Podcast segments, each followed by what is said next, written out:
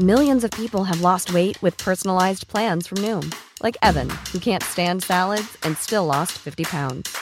Salads, generally, for most people, are the easy button, right? For me, that wasn't an option.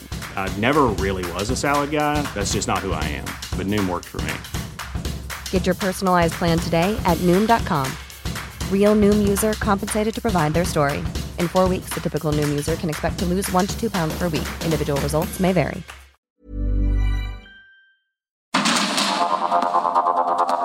Media Group presenta Sergio Sarmiento y Lupita Juárez. Información veraz y oportuna con un toque personal y humano. Por el Heraldo Radio, donde la H suena y ahora también se escucha.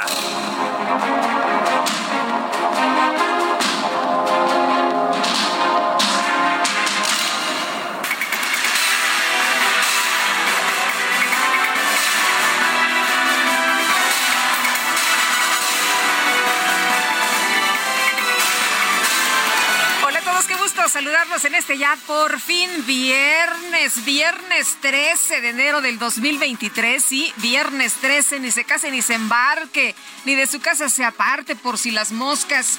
Le tenemos un resumen de lo más importante, de lo relevante que ha ocurrido en las últimas horas y en el transcurso de la madrugada. Pues este jueves comenzó el despliegue de elementos de la Guardia Nacional en más de 40 estaciones del metro de la Ciudad de México. El gobierno capitalino dice que esta acción tiene como propósito garantizar la seguridad de los usuarios. La jefa de gobierno, Claudia Sheinbaum, informó que el objetivo es evitar que sigan ocurriendo episodios fuera de lo normal, fuera de lo normal como los accidentes de los últimos meses. Hay quien dice que pues el metro lo que necesita es mantenimiento, pero bueno, pues con más de seis mil elementos, seis mil sesenta anunció la jefa de gobierno. La Guardia Nacional, bueno, pues estará ahí presente el sistema de transporte colectivo Metro, tendrá más presencia de esta corporación que 29 estados del país, incluyendo entidades con altos niveles de violencia como Zacatecas o Michoacán. Y la organización civil Amnistía Internacional expresó su preocupación ante la decisión del gobierno capitalino de involucrar a la Guardia Nacional en labores de vigilancia en el metro al considerar que se trata de una operación militar. Por su parte, el secretario de Seguridad Ciudadana de la Ciudad de México, Omar García Harfush, aclaró que los policías que actualmente están asignados a la vigilancia del metro no serán retirados por el despliegue de la Guardia Nacional.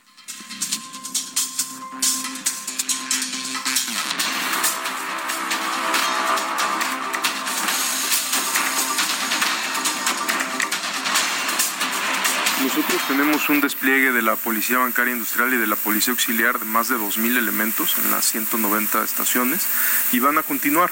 El apoyo de la Guardia Nacional, mismo que la Policía de la Ciudad de México, por supuesto, agradece y reconoce, no solo en este caso, en todos los que tenemos. Como siempre tenemos una muy buena coordinación con Sedena, con Marina, con Guardia Nacional, pero PBI y PA continúan. Bueno, pues se van a hacer 6.060 más 2.000 elementos. Estos se van a cuidar, dice García Harfush, eh, los elementos de la Guardia Nacional estarán ahí para apoyar a los más de 2.000 elementos de la policía que están en las instalaciones del metro. No se salen, no se van, sino que se suman estos elementos a los que ya existían en las instalaciones del metro. Ay, pues eh, un número muy relevante, ¿no? ¿Qué le parece a usted? Ya tomó el metro el día de ayer, es usuario del metro. ¿Qué le parece la presencia de la Guardia Nacional adicional a lo que nos dice eh, García Harfush? Pues los elementos, elementos de la policía de la Ciudad de México. Las bancadas del PAN, del PRI y del PRD en la Comisión Permanente del Congreso presentaron ya una petición ante la Junta de Coordinación Política para citar a la jefa de gobierno, Claudia Sheinbaum, a una reunión de trabajo para que explique las fallas en el metro. Sin embargo, el coordinador de Morena en la Cámara de Diputados, Ignacio Mier, descartó que la mandataria capitalina vaya a ser citada por la comisión permanente como lo está exigiendo la oposición. Se van a quedar con las ganas, les dijo el día de ayer Mier. Y el secretario de Gobernación, Adán Augusto López, retomó este jueves sus giras por los congresos estatales para hablar sobre la reforma constitucional del Ejecutivo en materia electoral a pesar de que esta pues ya fue rechazada, pero pues es que hay que hacer la gira, ¿no?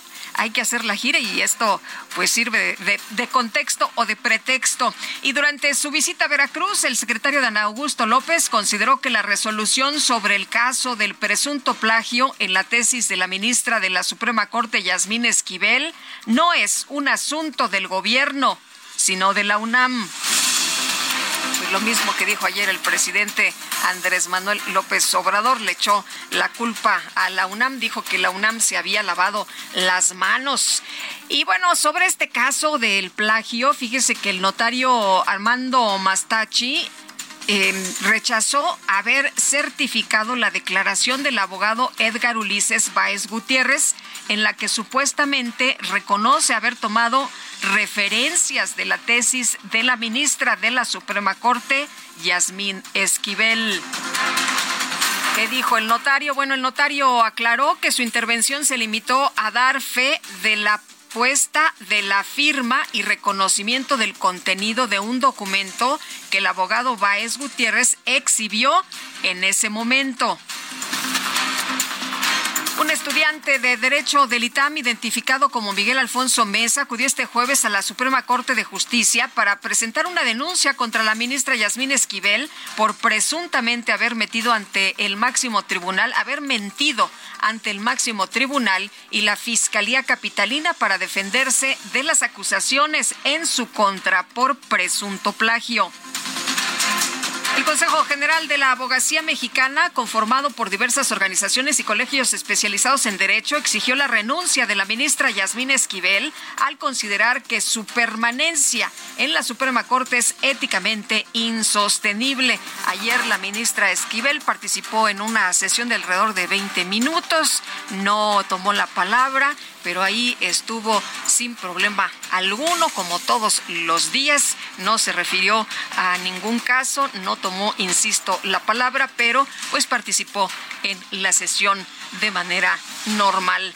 Y los dirigentes nacionales del PAN, del PRI, del PRD, Marco Cortés, Alejandro Moreno y Jesús Zambrano anunciaron que llegaron a un acuerdo para conformar una alianza de cara a las elecciones de este año no una decisión del dirigente nacional de nuestro partido, porque luego hay muchos pendencieros que entienden otras cosas. Por ello es importante que se diga, iremos juntos, construiremos juntos y sin lugar a dudas les vamos a ganar la presidencia de la República. Es lo que dice Alejandro Moreno. La coalición electoral Va por México confirmó que el PRI va a encabezar la definición de los candidatos en las elecciones por los gobiernos del Estado de México y de Coahuila, mientras que el PAN lo hará por los comicios del 2024, por la presidencia de la República y el gobierno de la Ciudad de México. ¿Y el PRD en qué cuaderno va a escribir? Bueno, pues estaremos platicando con Jesús Zambrano un poquito más adelante sobre esta coalición y la decisión del partido PRI y del partido la Acción Nacional, ¿no? Sobre pues las designaciones de los candidatos. La organización Unidos llamó a la coalición opositora Va por México a tomar en cuenta la opinión de la ciudadanía al definir a sus candidatos para las elecciones en Coahuila y el Estado de México. El exalcalde de Saltillo, Manolo Jiménez Salinas, se registró como precandidato del PRI al gobierno de Coahuila. Se espera que este viernes también se registre como abanderado del PRD y del PAN. ¿Y qué tal en Morena? Eh? ¿Cómo sigue ahí el pleito entre pues em, Ricardo Mejía Verdeja el subsecretario de eh, pues seguridad eh, en, el país que ha mencionado pues que él quiere no que tiene aspiraciones. Ya por cierto el presidente le dio un estate quieto el día de ayer. Le dijo pues que si quiere que renuncie a Morena no este ayer ya Mejía Verdeja pues no participó en la mañanera. En eh, pues eventos se ha mencionado que no ha participado. En eventos donde él tendría que haber informado cuestiones de seguridad. Vamos a ver en Morena cómo se ponen las las cosas, si renuncia o no Mejía Verdeja. El exalcalde de Saltillo, Manolo Jiménez Salinas, pues él por lo pronto ya se amarchantó, ya se registró como precandidato del PRI. Y la titular de la Secretaría de Salud de Nuevo León, Alma Rosa Marroquín, informó que a partir de este viernes el uso de cubrebocas será opcional en todos los planteles educativos del Estado. Este jueves se reportó el fallecimiento de una alumna al interior de la Escuela Nacional Preparatoria número 2. Antes de irnos el día de ayer, eh, en este espacio ya le dábamos a conocer que la UNAM pues se dio a conocer que esta joven perdió la vida tras sufrir un desvanecimiento y convulsiones. Se habla de la atención inmediata que recibió la joven. Hay quien dice que la ambulancia no eh, pues era permitida la, entrada, pero por lo pronto la UNAM dice que esta joven perdió la vida tras sufrir un desvanecimiento. Y a través de Twitter, la jefa de gobierno de la Ciudad de México, Claudia Sheinbaum, ayer por la tarde informó que este jueves en el estado de Michoacán fue detenido el hombre que disparó contra el periodista Ciro Gómez Leiva que tenía antecedentes, es la información que se ha dado a conocer hasta este momento. Le tendremos sobre todo pues más detalles de la detención y de quién es este sujeto que fue detenido días después. Se acordará usted de la detención de 11 más que pertenecen a una banda delincuencial aquí en la Ciudad de México, liderada por un tal Paul eh, Pedro. Y la Fiscalía General de Chihuahua dio a conocer que el pasado 9 de enero fueron localizados sin vida dos de los reos que se fugaron del cerezo número 3 de Ciudad Juárez. La Secretaría de la Defensa Nacional detuvo a un hermano de Juan Carlos Pizano Ornelas, operador del cártel Jalisco Nueva Generación, presuntamente implicado en la desaparición del coronel José Isidro Grimaldo Muñoz. Durante un encuentro con legisladores en el marco de la reunión de embajadores y cónsules 2023, el canciller Marcelo Ebrard advirtió que si Estados Unidos quiere frenar el flujo de fentanilo, pues no debe armar al narcotráfico. La organización Human Rights Watch alertó sobre el aumento de la violencia en México, lo cual se combate con estrategias fallidas de militarización y un grupo de 46 congresistas demócratas pidió al presidente de los Estados Unidos, Joe Biden, que revoque la visa del exmandatario brasileño Jair Bolsonaro tras el asalto de sus simpatizantes a las sedes de los tres poderes del país sudamericano. El fiscal general de la Unión Americana, Merrick Garland, designó a un abogado especial para investigar un posible mal manejo de documentos clasificados por parte del presidente Joe Biden. Y en Perú, miles de personas marcharon por las calles de Lima para exigir la renuncia de la presidenta Dina Boluarte.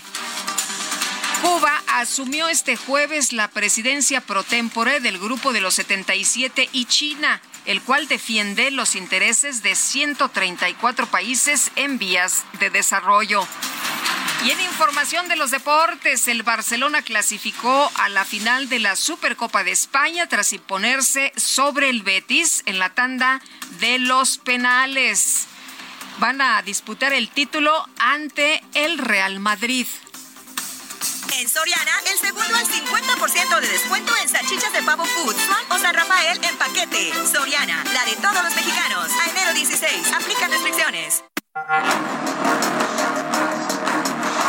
Las destacadas de El Heraldo de México.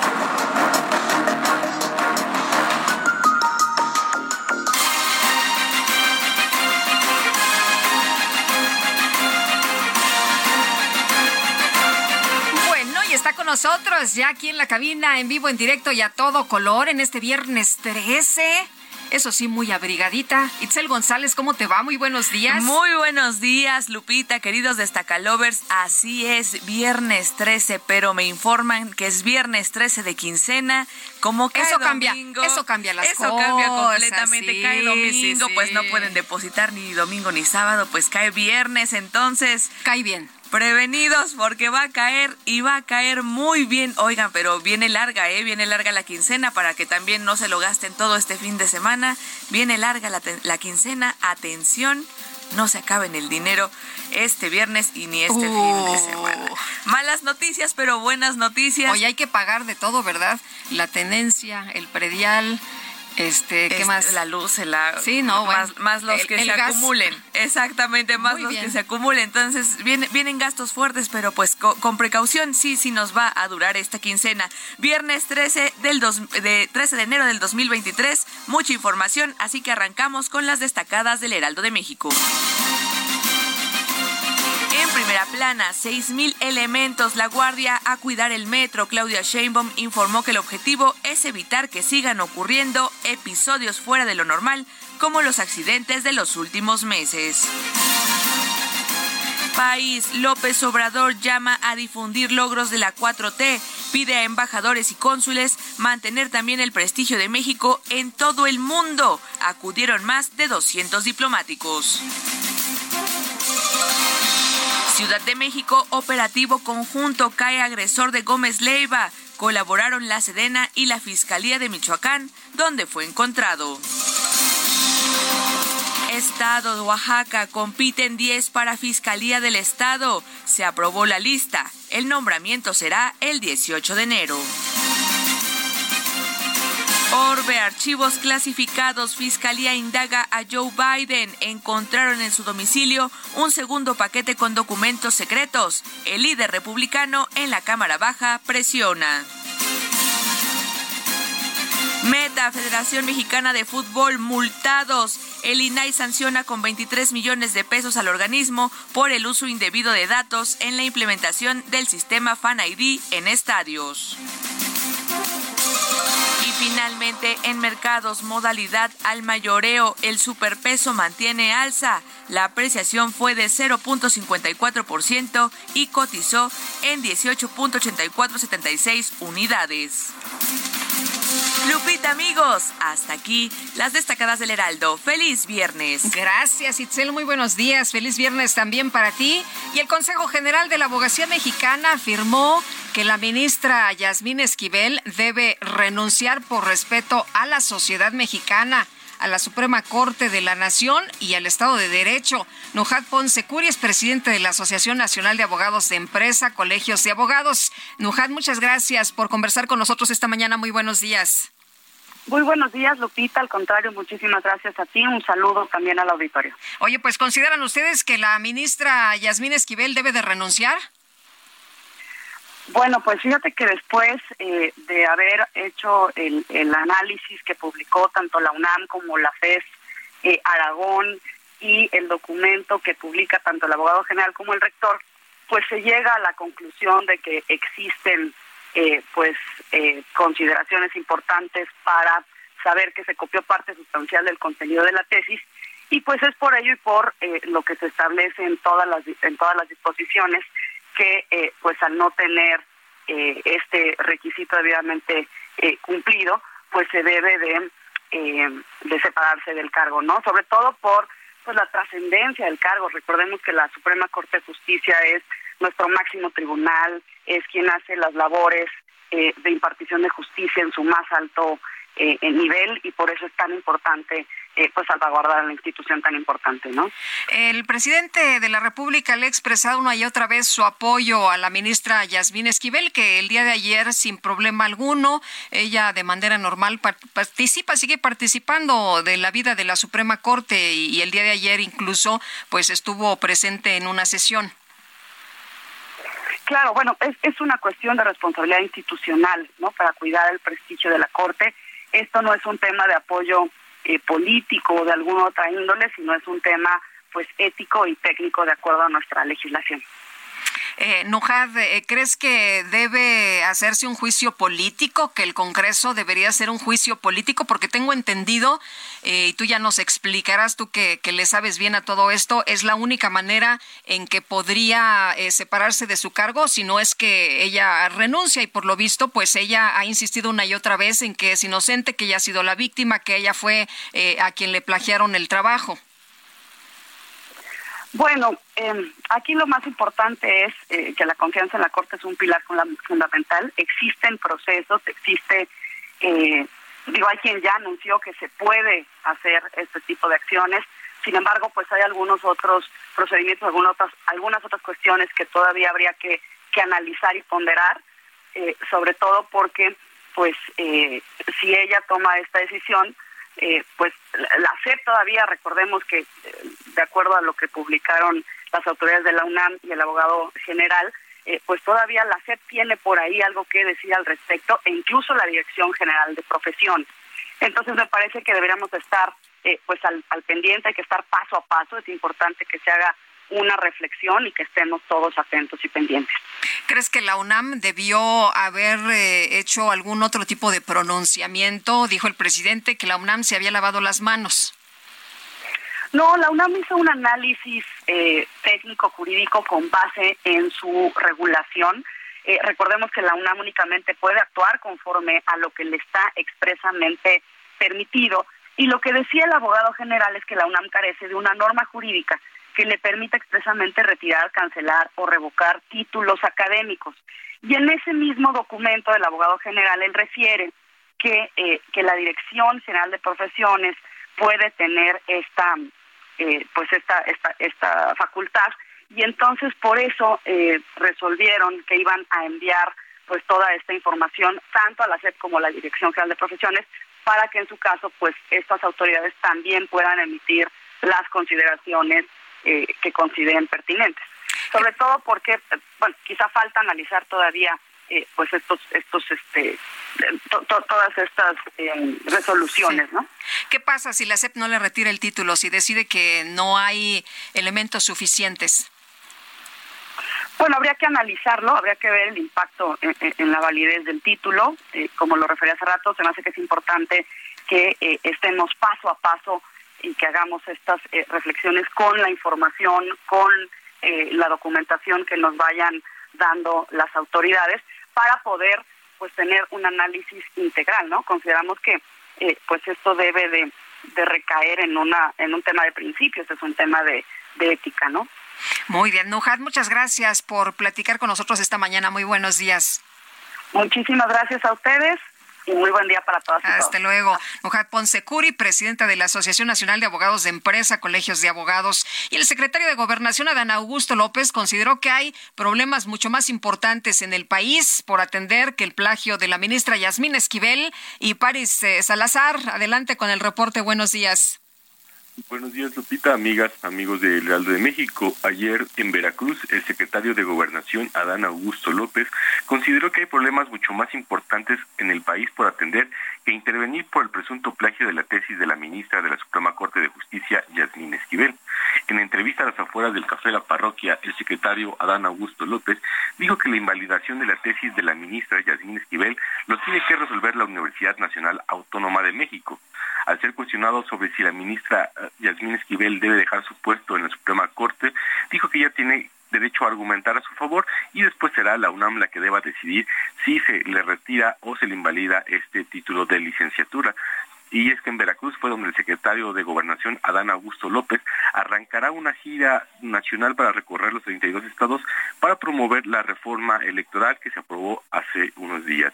La información que le tengo, Lupita. Muy bien, pues París, muchas gracias, muy buenos días. Hasta luego. ¿Qué le parece lo que dice Dan Augusto López? Hay problemas mucho más importantes en el país por atender que el plagio de la ministra Yasmín Esquivel. Eso no tiene, pues, eh, mayor importancia. Bueno, como diría Arturo de Córdoba, y vamos a la música.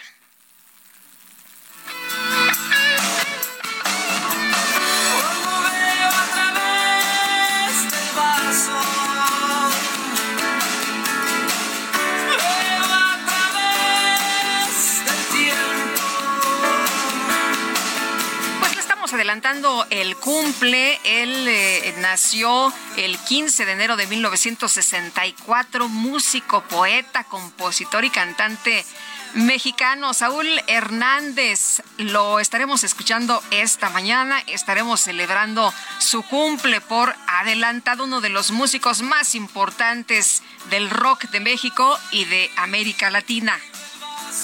Y esto se llama No dejes que, con caifanes rastro. nosotros queremos que nos mande sus comentarios, queremos escuchar sus saludos, opiniones, también mándenos una notita de voz o escríbanos a nuestro WhatsApp 55 2010 96 47. Regresamos.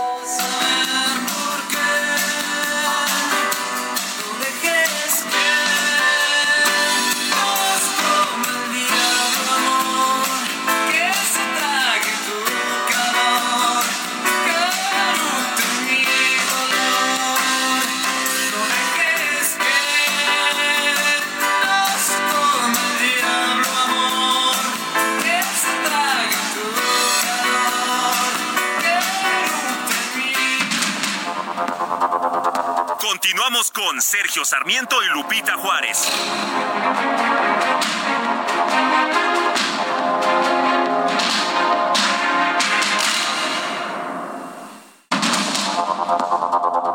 Continuamos con Sergio Sarmiento y Lupita Juárez por el Heraldo Radio.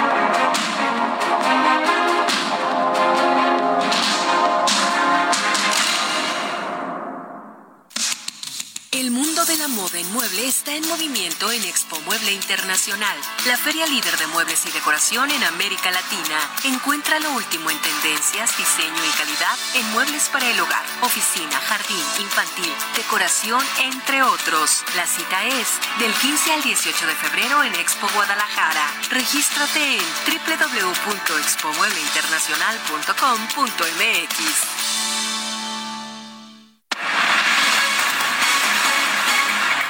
Y los dirigentes del PRI, PAN y PRD irán juntos en las elecciones estatales del 2023 y 2024 la presidencia de la República en esta contienda con un candidato en común.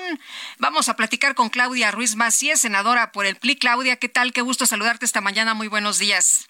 Muy buenos días, Lupita. Gusto saludarte. Oye, ¿cómo viste el día de ayer este, pues, eh, nuevo compromiso del PRI junto al PAN y al PRD? ¿Ustedes están de acuerdo con esta decisión o cómo se ve desde adentro? ¿Van a formar un frente amplio de resistencia?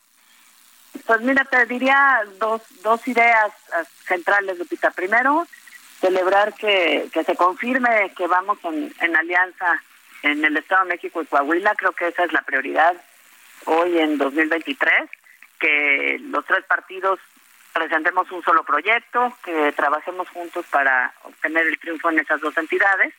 Yo, por supuesto, estaré ahí sumando mi, esfuerzo para que nuestra eh, nuestra candidata y candidato puedan puedan alzarse con el triunfo. Creo que eso es una buena noticia y hay que celebrarlo. Y la otra idea, Lupita, es que eh, si bien saludo desde luego que, que se confirme la voluntad de los tres partidos de ir juntos en 2024, pues simplemente diría que lo importante es que eventualmente quien sea la o el candidato de esa alianza eh, se surja de un de un método democrático abierto y con reglas que garanticen la equidad de todos los que queramos participar sobre todo que sea eh, un proceso en el que la ciudadanía tenga pues tenga una capacidad de decisión y de incidencia en esa definición. Yo creo que para competir con éxito en 2024, una alianza opositora tiene que ser más que la suma de partidos, tiene que ser una coalición amplia con, sobre todo con la ciudadanía, con la gente,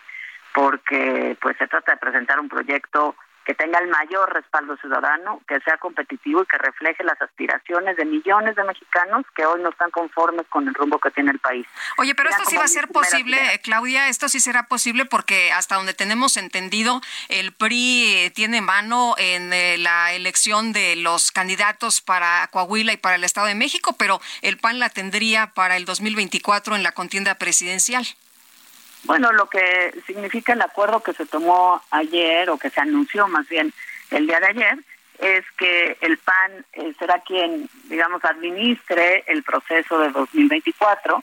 Esto eh, quiere decir que determina el método para definir la candidatura y yo, al igual que otras voces, no solo del PRI, sino eh, ciudadanas, del propio colectivo de Unidos, del Frente Cívico, del PRD, eh, hemos señalado que eh, no importa quién sigle la candidatura, es decir, quien lleve la candidatura podrá ser siglado por el PAN, pero que el método en su momento, esperamos que sea un método que garantice reglas de equidad y no sea un método que favorezca a quienes aspiren por parte de Acción Nacional. Sería como si eh, para conformar la, la selección nacional de fútbol, pues fuera solamente un equipo, por decir las Chivas, quienes eh, llevaran mano en definir quiénes van a integrar la selección, porque trata de que se sumen los mejores de todos lados y se pueda definir entre todos con un método democrático quién es la persona más competitiva eh, para, para abanderar un proyecto que además pues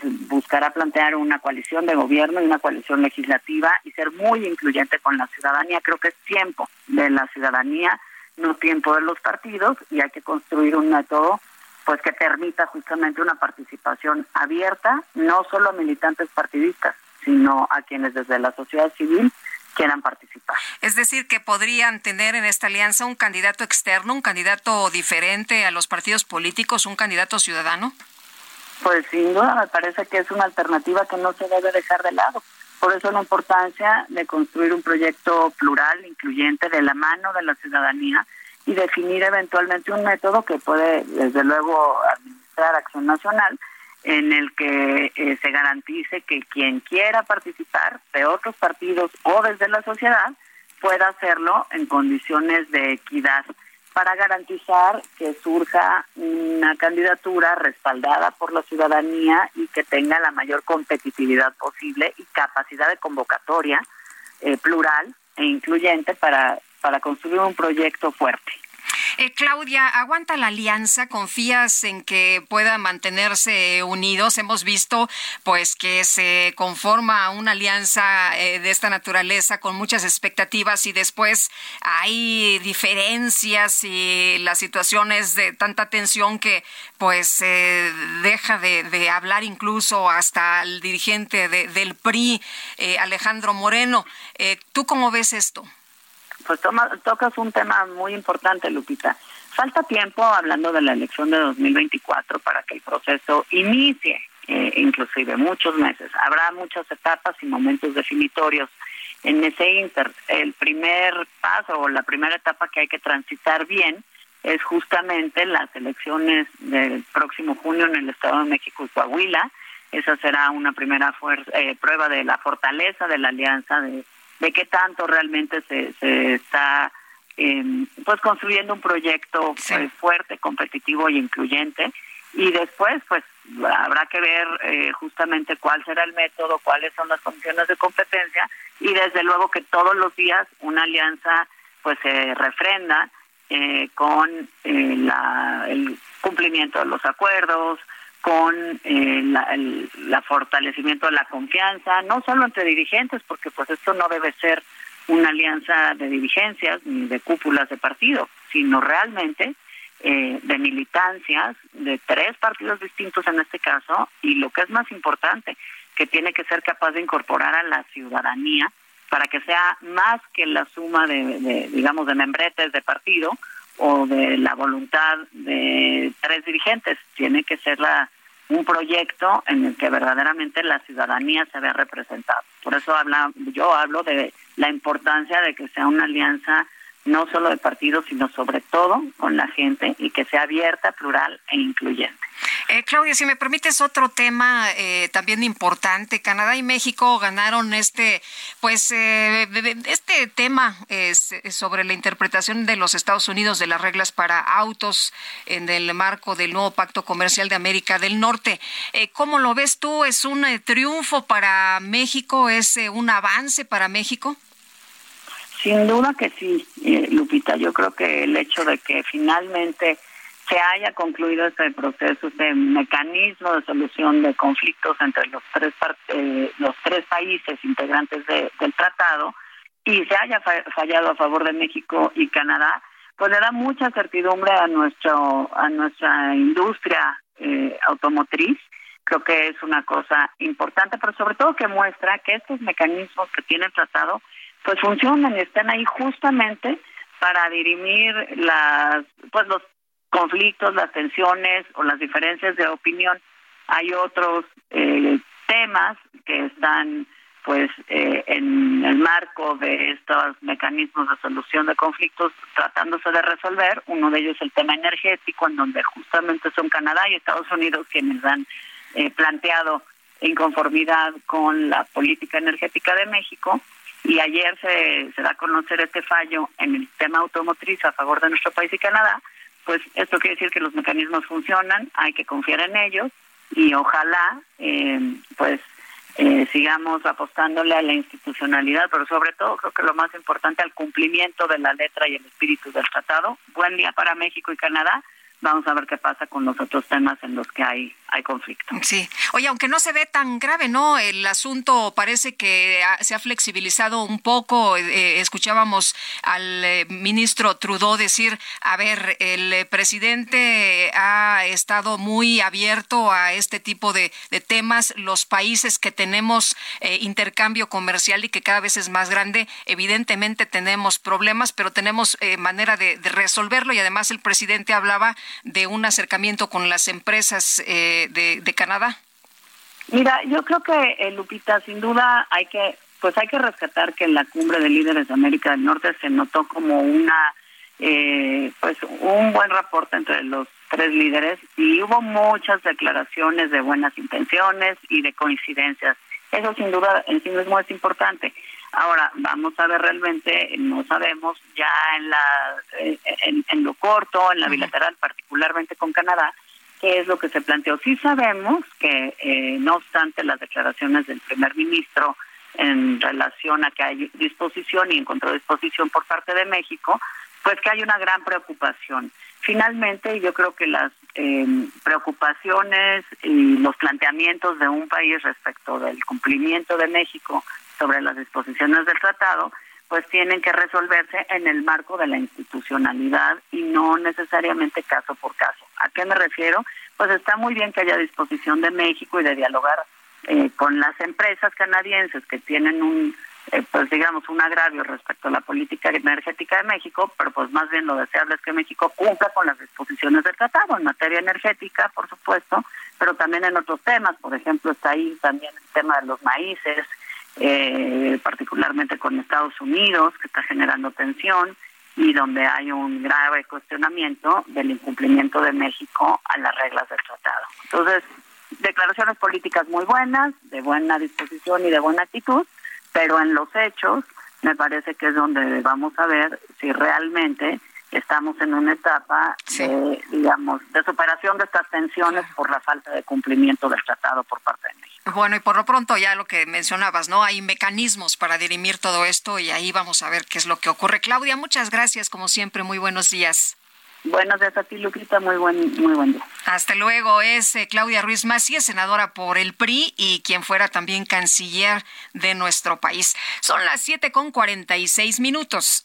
En Soriana, el segundo al 50% de descuento en arroz o frijol y todos los cereales Kellogg's. Soriana, la de todos los mexicanos. A enero 16, aplica restricciones.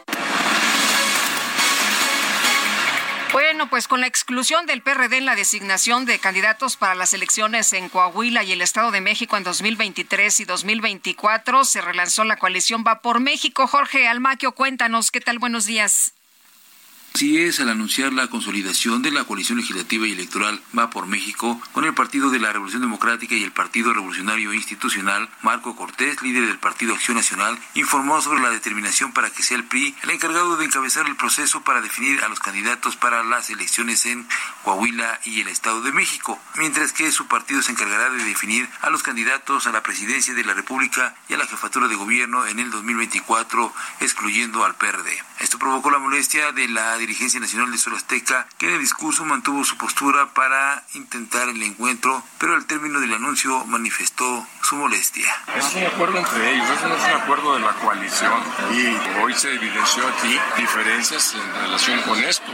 Nosotros decimos un proceso abierto a la participación y decisión de la sociedad civil sobre las principales candidaturas en el 2024. Es algo que tenemos que seguir discutiendo. Cortés Mendoza, quien en entrevista evadió contestar si habían excluido al PRD de los acuerdos, indicó en su discurso que impulsarán la construcción de un gran acuerdo de coalición con todas las fuerzas políticas y sociales opositoras para los congresos de la Ciudad de México y estatales, así como gobernaturas, garantizando la participación a todos los interesados con independencia de filiación partidista.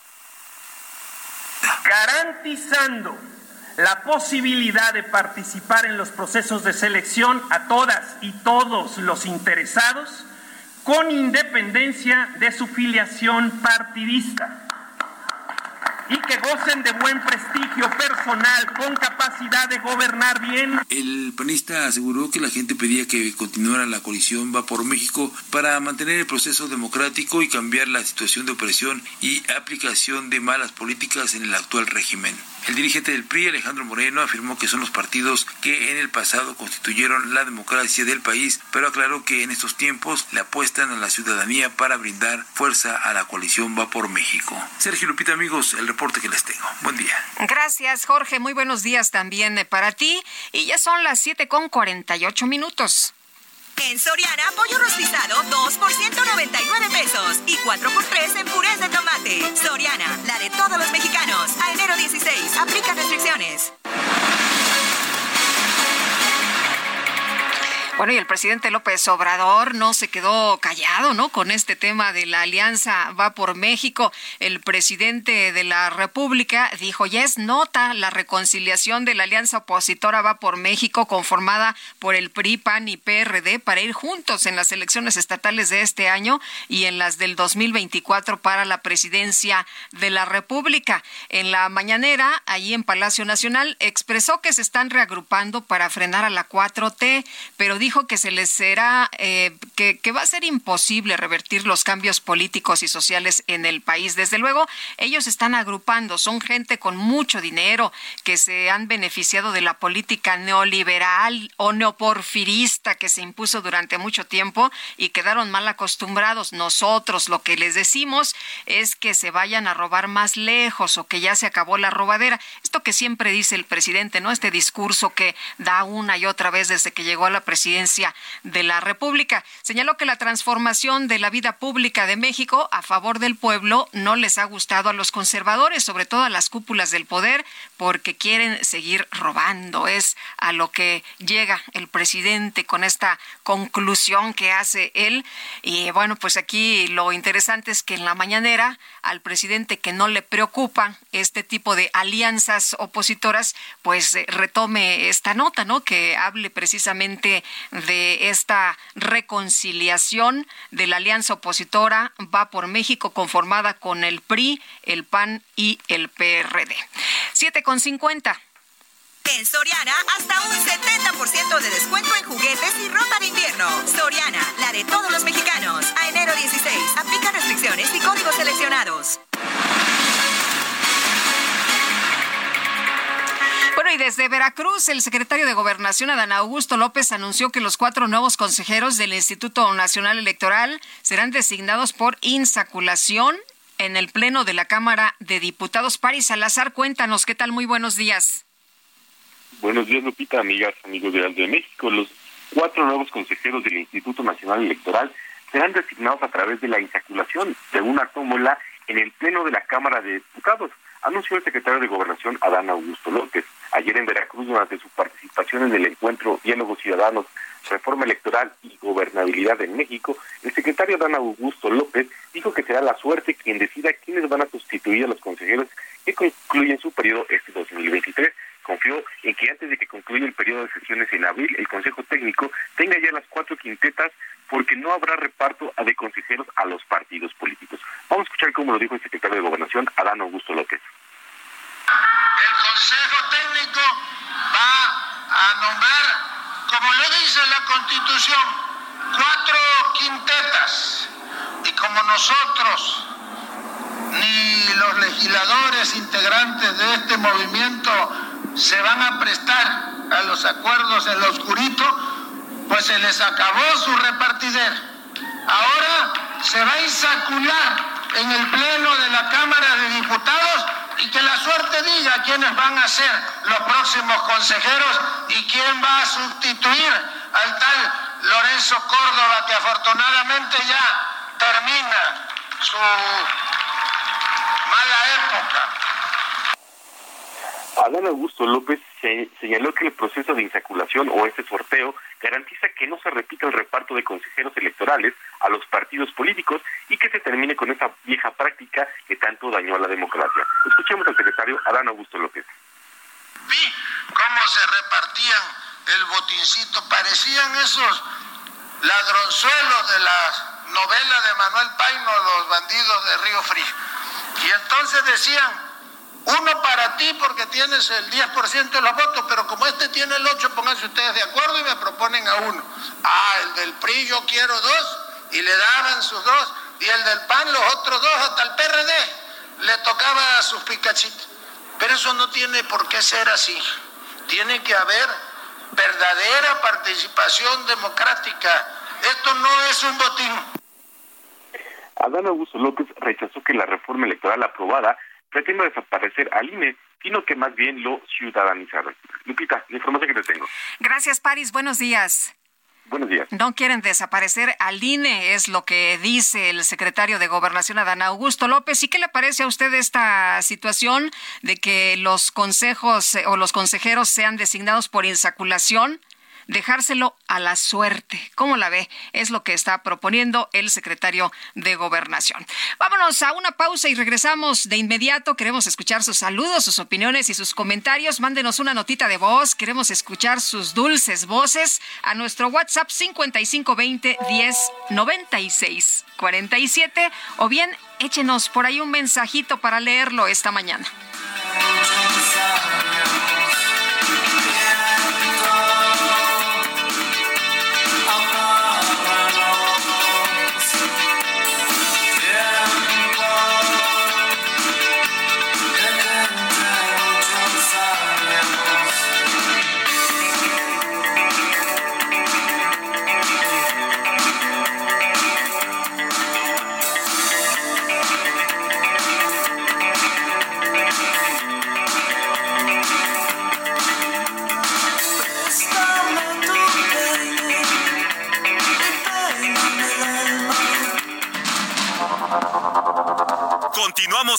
Sergio Sarmiento y Lupita Juárez.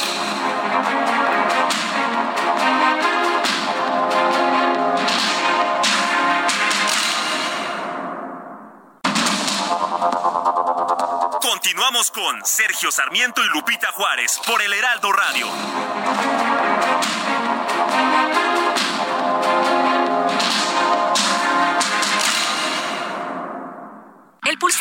Emociones aumenta cuando te atreves a tomar el volante del nuevo Fiat Pulse, el SUV líder en ahorro de combustible. Estrenalo desde 354 mil pesos o tasa de 9.75%. Eleva tu pulso con Fiat Pulse. Fiat, sé único. Visita tu distribuidor Fiat Chrysler, que 29.9%, vigencia al 31 de enero de 2023. Consulta fiat.com.mx.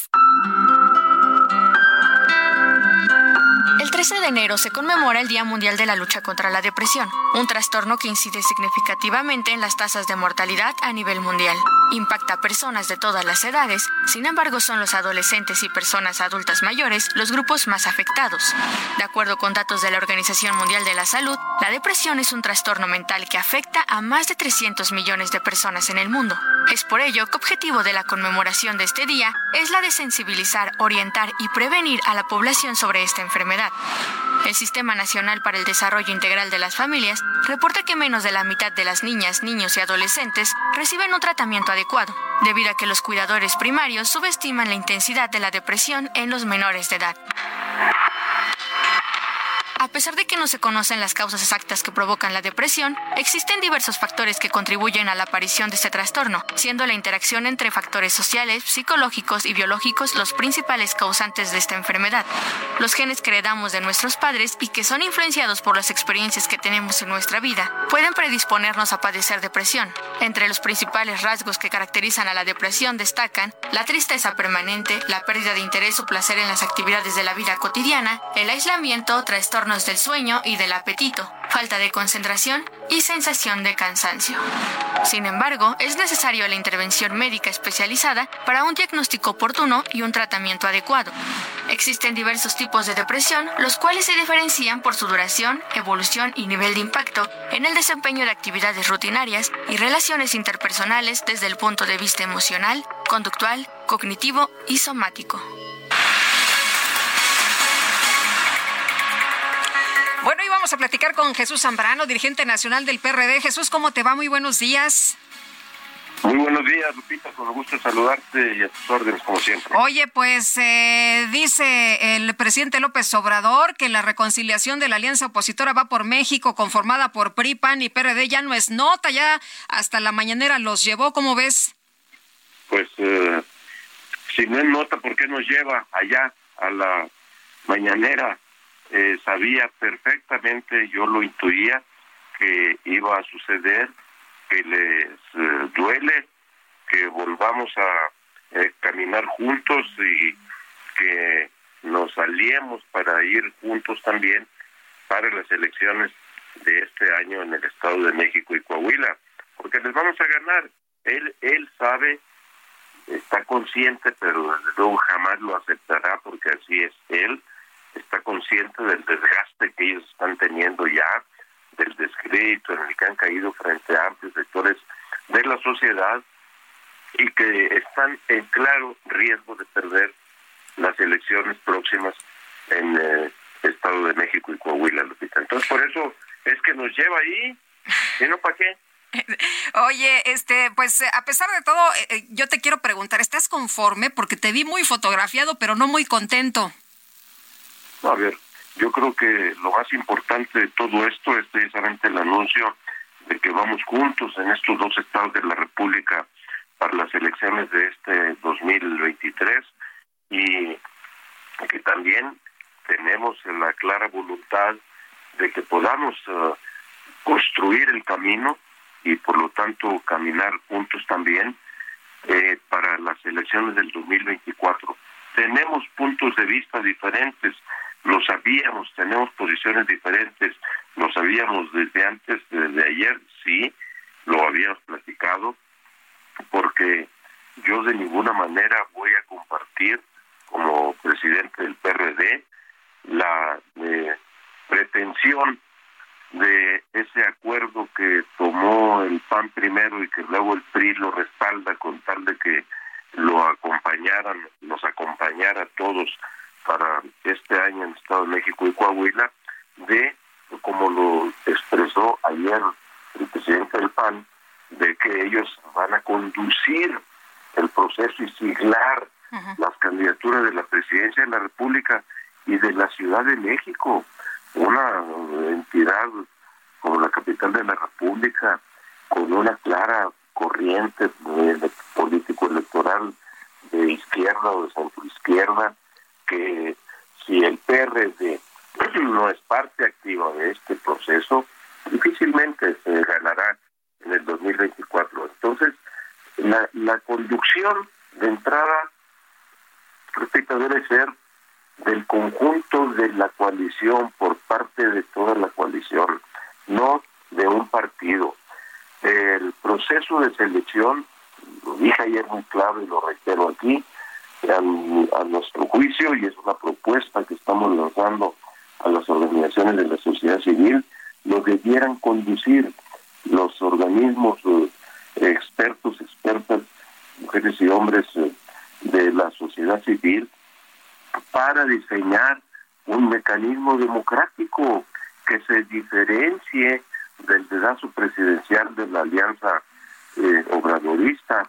Y entonces que haya la posibilidad de que la gente evalúe, hay plataformas eh, ya tecnológicas que nos eh, permiten actualmente que haya debates, que haya participación amplia de los distintos aspirantes del partido que sean, o aunque no sean de ningún partido político. Y esto, la garantía de que esto eh, desemboque en un éxito para que vayamos con la mejor candidatura, la más competitiva, con posibilidades reales de ganar el 24. Esto debemos dejarlo en manos de la sociedad civil o por lo menos por lo menos en una decisión compartida en, a través de órganos compartidos de la sociedad civil y de los partidos políticos. Esta es la posición del PRD. Ayer mismo este grupo de organizaciones de la sociedad civil eh, que convocaron en la marcha del pasado 13 de noviembre hicieron un llamado a los partidos políticos uh, a que justamente podamos transitar hacia la construcción de un proceso democrático como el que estoy planteando. Hasta leí un desplegado, de hecho, con estas mismas eh, afirmaciones. Jesús, ¿estos puntos de vista eh, diferentes eh, no ponen en riesgo la alianza? Mira, yo tengo la confianza de que podamos encontrar un mecanismo y que se termine entendiendo que esa no es la mejor decisión la que se pretende establecer así, porque no es, insisto y subrayo eso, un acuerdo de la coalición. Nosotros no estamos aceptando las cosas de esa manera. Vamos a ver qué dicen también las organizaciones de la sociedad civil. Vamos a ver qué es lo que pasa de aquí a que ya eh, pues terminen también los procesos electorales en Coahuila y el Estado de México, cuáles son los resultados y qué papel de aquí a ese entonces eh, eh, tiene, decide tener la sociedad civil, eh, yo digo lo, adecuado, lo aconsejable, lo sensiblemente inteligente, vamos de expresión, sería que la sociedad civil, estos organismos diversos, nos convocaran a las dirigencias partidistas a discutir todos estos asuntos y que entonces lleguemos a un acuerdo, pero no sobre la base de que se pusieron de acuerdo dos de tres, esto nunca había sucedido, por cierto. Vamos a ver entonces cómo caminan los, las cosas, Lupita, y ya veremos si se pone o no en riesgo la coalición. Bueno, pues de nueva cuenta ahí están la reconciliación, pero está como como endeble. Entonces así así lo, lo, lo siento, así lo veo, Jesús, y preguntarte también sobre lo que dice el presidente que se quieren reagrupar porque pues les ha gustado la robadera y que sobre todo pues en las cúpulas del poder quieren seguir en estas estos eh, grupos eh, que se han beneficiado de la política neoliberal y neoporfirista. ¿Cómo ves? Es el ladrón gritando al ladrón, al ladrón para que no se fijen en él. Después de toda la robadera que han hecho ellos y de que no han de ninguna manera combatido la corrupción, al contrario, Lupita, la han acentuado y han beneficiado a sus amigos allegados con contratos que no entran por la vía constitucional de la licitación pública, sino que son asignados más de 80 de cada 100 los han asignado de manera directa, sin licitación pública, violando la ley. Después de todo el desastre que están dejando en el país, todavía se atreve a gritar el ladrón de Palacio. Allá, miren, aquellos son los ladrones, para que no se fijen en él. No me merece ningún respeto, por cierto, porque ha perdido toda autoridad moral y política el presidente de la República por todas estas cosas, esta actitud y esta polarización en la que ha entrado. O sea, ya, ya nos agarró para satanizarnos, para descalificarnos desde la presidencia de la República, el que debiera tener un comportamiento de jefe de Estado. Pero no, él es pandillero. López Obrador es un pandillero y es un mentiroso ya vicioso de la mentira profesional. Pues Jesús, como siempre aprecio mucho que puedas platicar con nosotros. Muy buenos días. A ti, usted, Lupita, muy buenos días. Jesús Zambrano, dirigente nacional del PRD, y la jefa de gobierno de la Ciudad de México, Claudia Sheinbaum, informó este jueves que detuvieron en Michoacán al presunto responsable de disparar en contra del periodista Ciro Gómez Leiva. Carlos Navarro, nos tienes todos los detalles. Adelante. Buenos días, Lupita. Te saludo con gusto a ti, al auditorio, y te comento que en Tangancícuaro, Michoacán, territorio dominado por el cártel Jalisco Nueva Generación, fue detenido Héctor Eduardo N., quien es acusado por disparar contra el periodista Ciro Gómez Leiva en el atentado del 15 de diciembre pasado. Elementos federales, capitalinos y michoacanos cumplimentaron una orden de aprehensión en contra del sujeto que iba de copiloto en la moto desde la que atacaron al líder de opinión. Fue a las 19.28 horas de ayer que la jefa de gobierno Claudia Sheinbaum informó la detención a través de su cuenta de Twitter. En el caso del atentado suman ya 16 personas detenidas por la Secretaría de Seguridad Ciudadana y la Fiscalía Capitalina. Te comento que horas antes de esta aprehensión, el secretario de Seguridad Ciudadana, Omar García Harfuch, informó el aseguramiento de dos vehículos relacionados con la célula delictiva que atentó contra la vida de Ciro Gómez Leiva. Se efectuaron un par de cateos en el Estado de México y en estas diligencias se aseguró la camioneta Acura Negra, donde los agresores se trasladaron a una unidad habitacional en la colonia Santanita, en la alcaldía Iztacalco, posterior a la agresión donde mantuvieron una reunión con los dos tripulantes del vehículo Corsa color gris, integrantes de la célula criminal y probables participantes en el atentado. En otro caso también fue un Lancer blanco, que está relacionado con el domicilio de Lorenzo Buturini, inmueble en el que se aseguró el SAT negro, desde donde monitorearon y siguieron al periodista.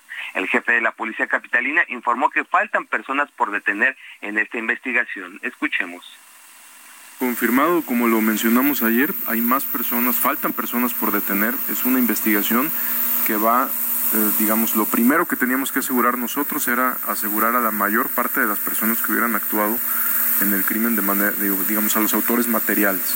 Sobre el móvil, las personas que falten por detener, por detener lo irán marcando los tiempos de la investigación, pero sobre todo como lo mencioné ayer, nuestro principal compromiso es con la víctima, con la persona que sufrió el atentado.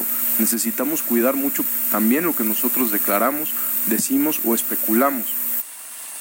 Así es que en esta primera fase de la investigación, como la llamaron las autoridades, suman ya 16 personas detenidas. Veamos si son vinculados a proceso o no ante un juez de control. Lupita, la información que te tengo. Muy bien, Carlos, muchas gracias. Muy buenos días. Hasta luego, buenos días. Hasta luego. Bueno, pues vamos a esperar qué es lo que arrojen las investigaciones. Por lo pronto, serían ya 12 las personas detenidas después de los cateos que se registraron aquí en la Ciudad de México, donde se nos informó hace apenas unos días que fueron eh, detenidas 11 personas, más este sujeto que eh, detuvieron allá en Michoacán, este presunto responsable de disparar en contra del periodista Ciro Gómez Leiva. Son las 8 con 14 minutos.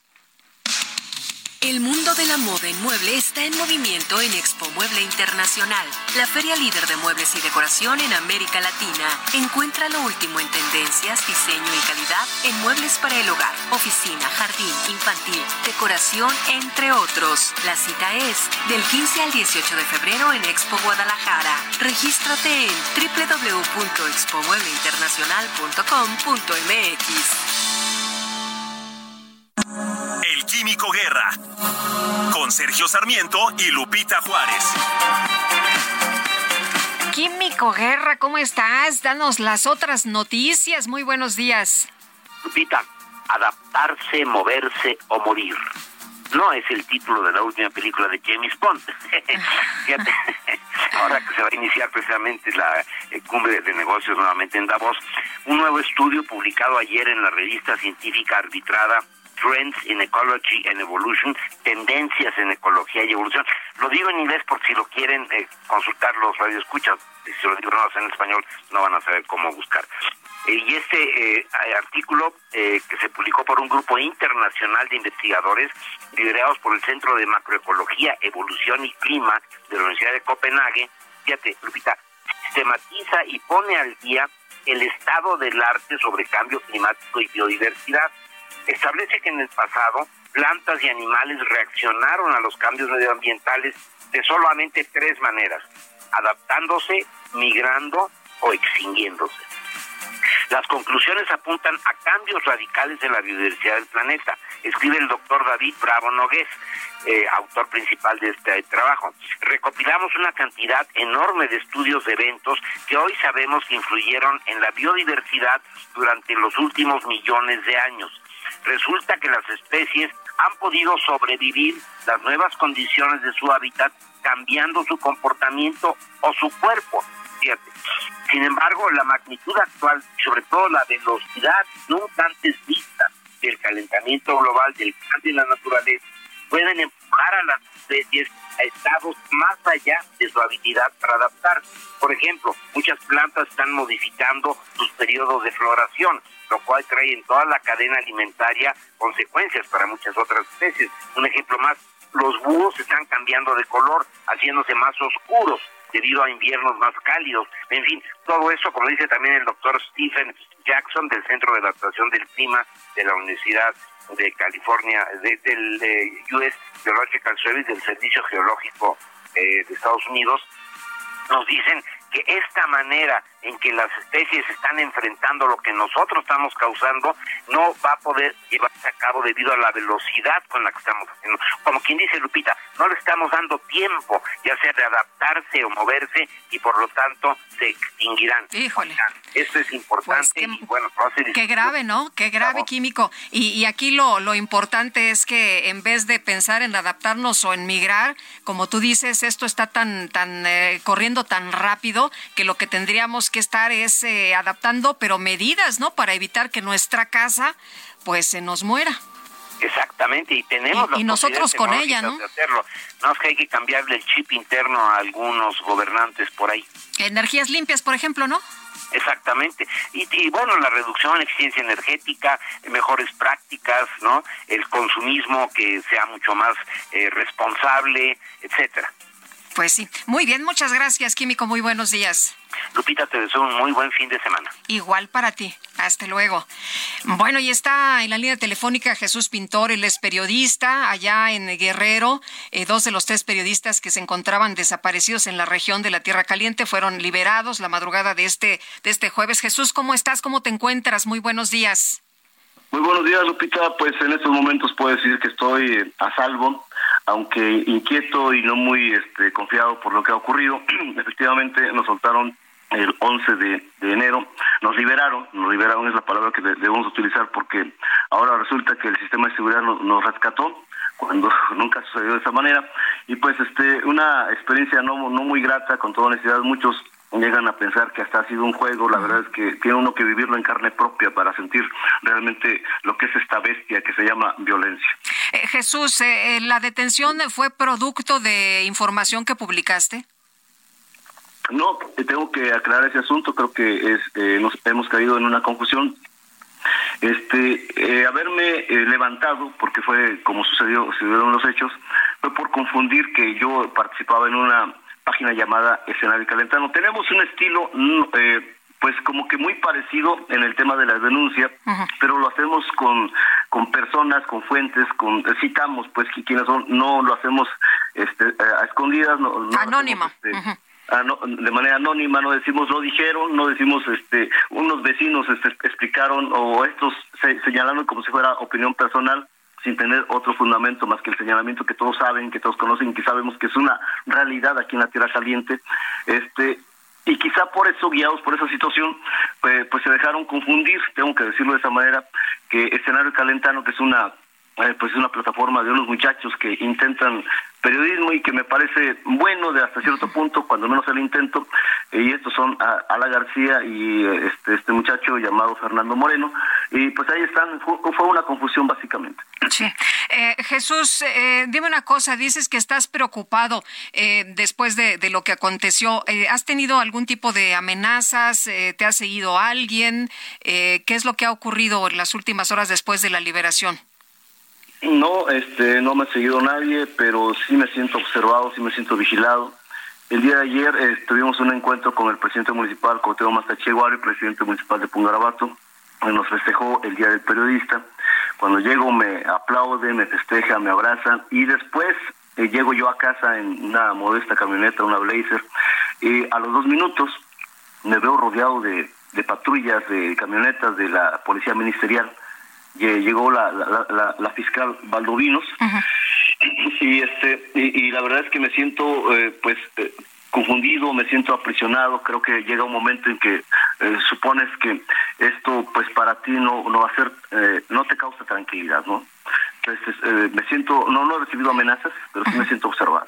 No confías en las autoridades no absolutamente no Absolutamente no, yo no quiero cometer el error que hizo Amoroso Soto Duarte de poner toda la confianza en... Eh, eh, fue presidente municipal de Pungarabato y, si no recuerdas la historia, te comento, Lupita, que cuando eh, fue amenazado Amoroso Soto Duarte por las fuerzas fácticas aquí en, Tierra Caliente, él, él, era de Pungrabato, alcalde de Pungrabato, este, pues eh, vino pues toda esta faramaya circense, todo, este asunto de la gendarmería en el tiempo de Enrique Peña Nieto, vino Renato Sales también, el comisionado por eh, seguridad y bueno eh, entonces en ese momento dice pues yo quiero confiar en ellos pues qué pasó al poco tiempo lo asesinaron. Cuando te quieren asesinar Lupita te asesinan tengas o no tengas seguridad cuando te quieren hacer algo, estamos eh, totalmente solos, estamos abandonados, no necesitas policías a tu lado, no necesitas gente que, aparente que te da seguridad, porque eso es lo que está sucediendo. Lamentablemente tengo que decirlo, el pueblo y los periodistas estamos solos, nos rascamos con nuestras propias uñas y estamos bajo la bendición de Dios solamente. Jesús, ¿vas a seguir publicando información como la que acostumbras a publicar? Sí, por supuesto, eh, me quedo yo aquí en la Tierra Caliente, no con tranquilidad, tengo que decirlo, la experiencia que sucedió no es cualquier cosa, voy a tener que sujetarme un poco más a lo que decía ser más sensato, más mesurado.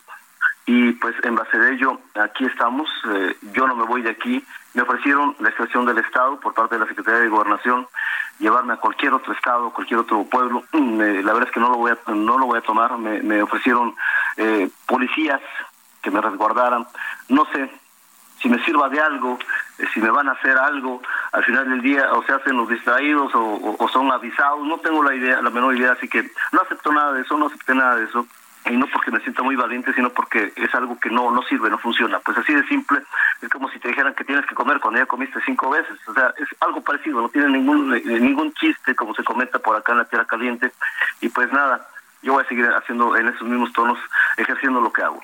Muy bien, Jesús, eh, muchas gracias. Te aprecio mucho que hayas podido responder esta mañana. Muy buenos días. Estamos pendientes, te mando un abrazo. Y otro para ti, hasta luego. Es eh, Jesús, eh, pintor, periodista que fue liberado eh, apenas hace unos días. acordará usted que pues aparecieron ahí unos videos donde estaban encadenados. Bueno, pues ahí está la versión de este compañero. 8 con 23 minutos. Una familia menonita integrada por tres personas fue asesinada tras quedar en medio de una balacera entre sicarios y policías en la Junta Municipal de Alfredo B. Bonfil, allá en Campeche, de acuerdo con la Fiscalía, un menor de edad resultó herido durante este intercambio de balas. Además, un sicario falleció y tres más fueron detenidos. Renato Sales, el titular de la Fiscalía del Estado, dijo que la balacera se desató después de que uniformados identificaron a cuatro sujetos que portaban armas largas a bordo de una camioneta. Una vez que se interceptó la camioneta, abrieron fuego en contra de estas personas, compañeros que repelen la agresión y fallece una de las agresoras, eh, pues conductor de la camioneta, pero bueno, pues ahí eh, se llevaron en medio a esta familia menonita. Vámonos a unos mensajes. Enseguida estamos de regreso. Le quiero recordar nuestro número de WhatsApp 552010 9647.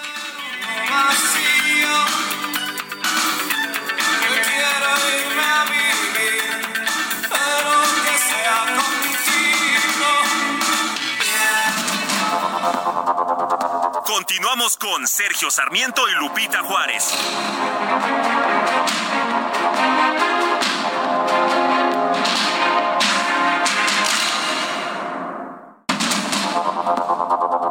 Continuamos con Sergio Sarmiento y Lupita Juárez por el Heraldo Radio.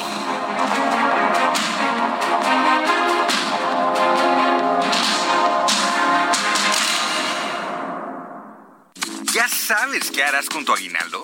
Gastarlo todo no es una buena opción. Mejor ponlo a trabajar para que te genere buenos rendimientos. En Finsus, te ayudamos a multiplicarlo con una tasa de hasta 13.13% anual. Descarga la app y comienza a invertir desde 100 pesos de forma fácil y segura. CAT nominal de 13.13%, CAT real de 7.49% antes de impuestos, tasa de rendimiento fija anual. Consulta términos y condiciones en www.finsus.mx.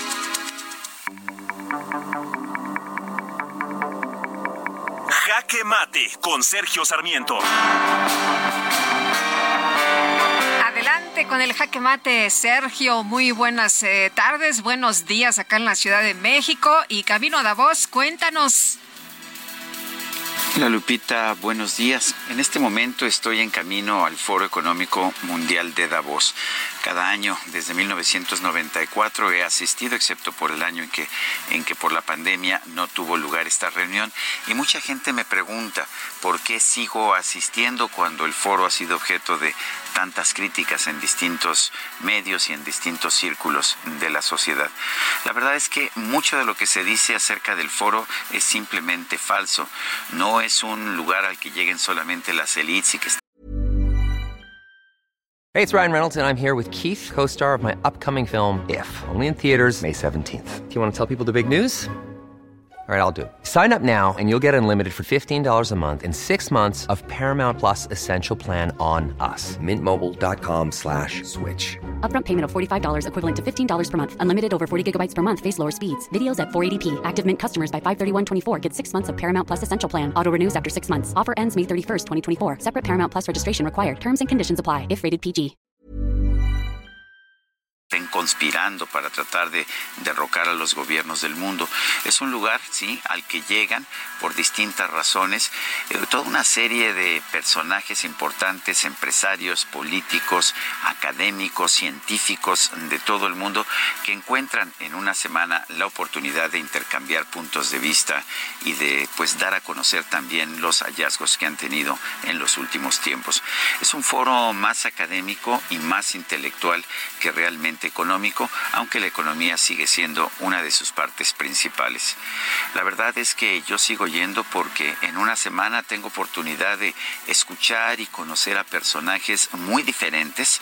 Eh, tengo la oportunidad también de pues intercambiar puntos de vista con personas que vienen de otros países, de otros lugares del mundo y de los que puedo aprender muchas cosas. A lo largo de los años he compartido, Lupita, mucho de lo que he aprendido, de lo que he encontrado en este Foro Económico Mundial de Davos. Es una lástima que el presidente de México haya decidido nuevamente no asistir.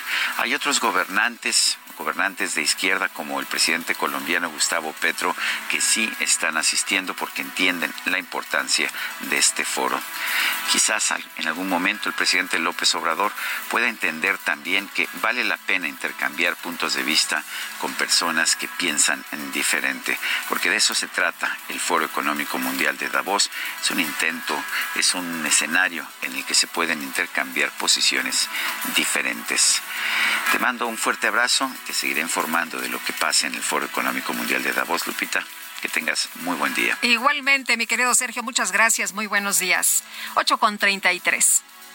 En Soriana, el segundo al 50% de descuento en toda la marca Regio y pañales Kidis. Soriana, la de todos los mexicanos. A enero 9, excepto ofertas de folleto. Aplican restricciones.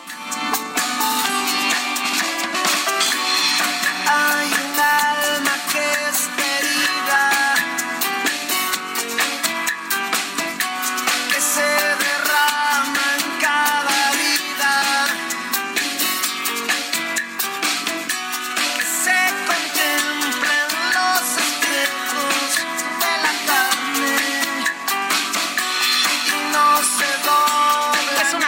un abrazo a Saúl Hernández que estará cumpliendo años el 15 de enero y nosotros le adelantamos la pachanga y estamos disfrutando de su música. Esto es con Jaguares y se llama Así como tú. Amor, te das la vida así como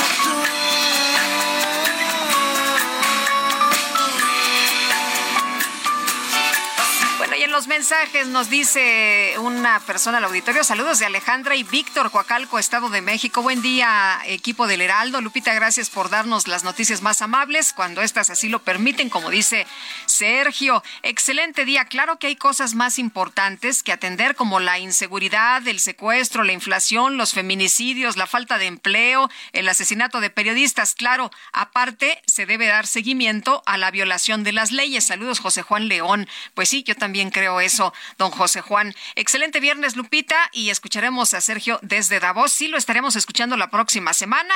En esta mañana nos ha traído información camino a Davos. Son las ocho con treinta y cinco minutos.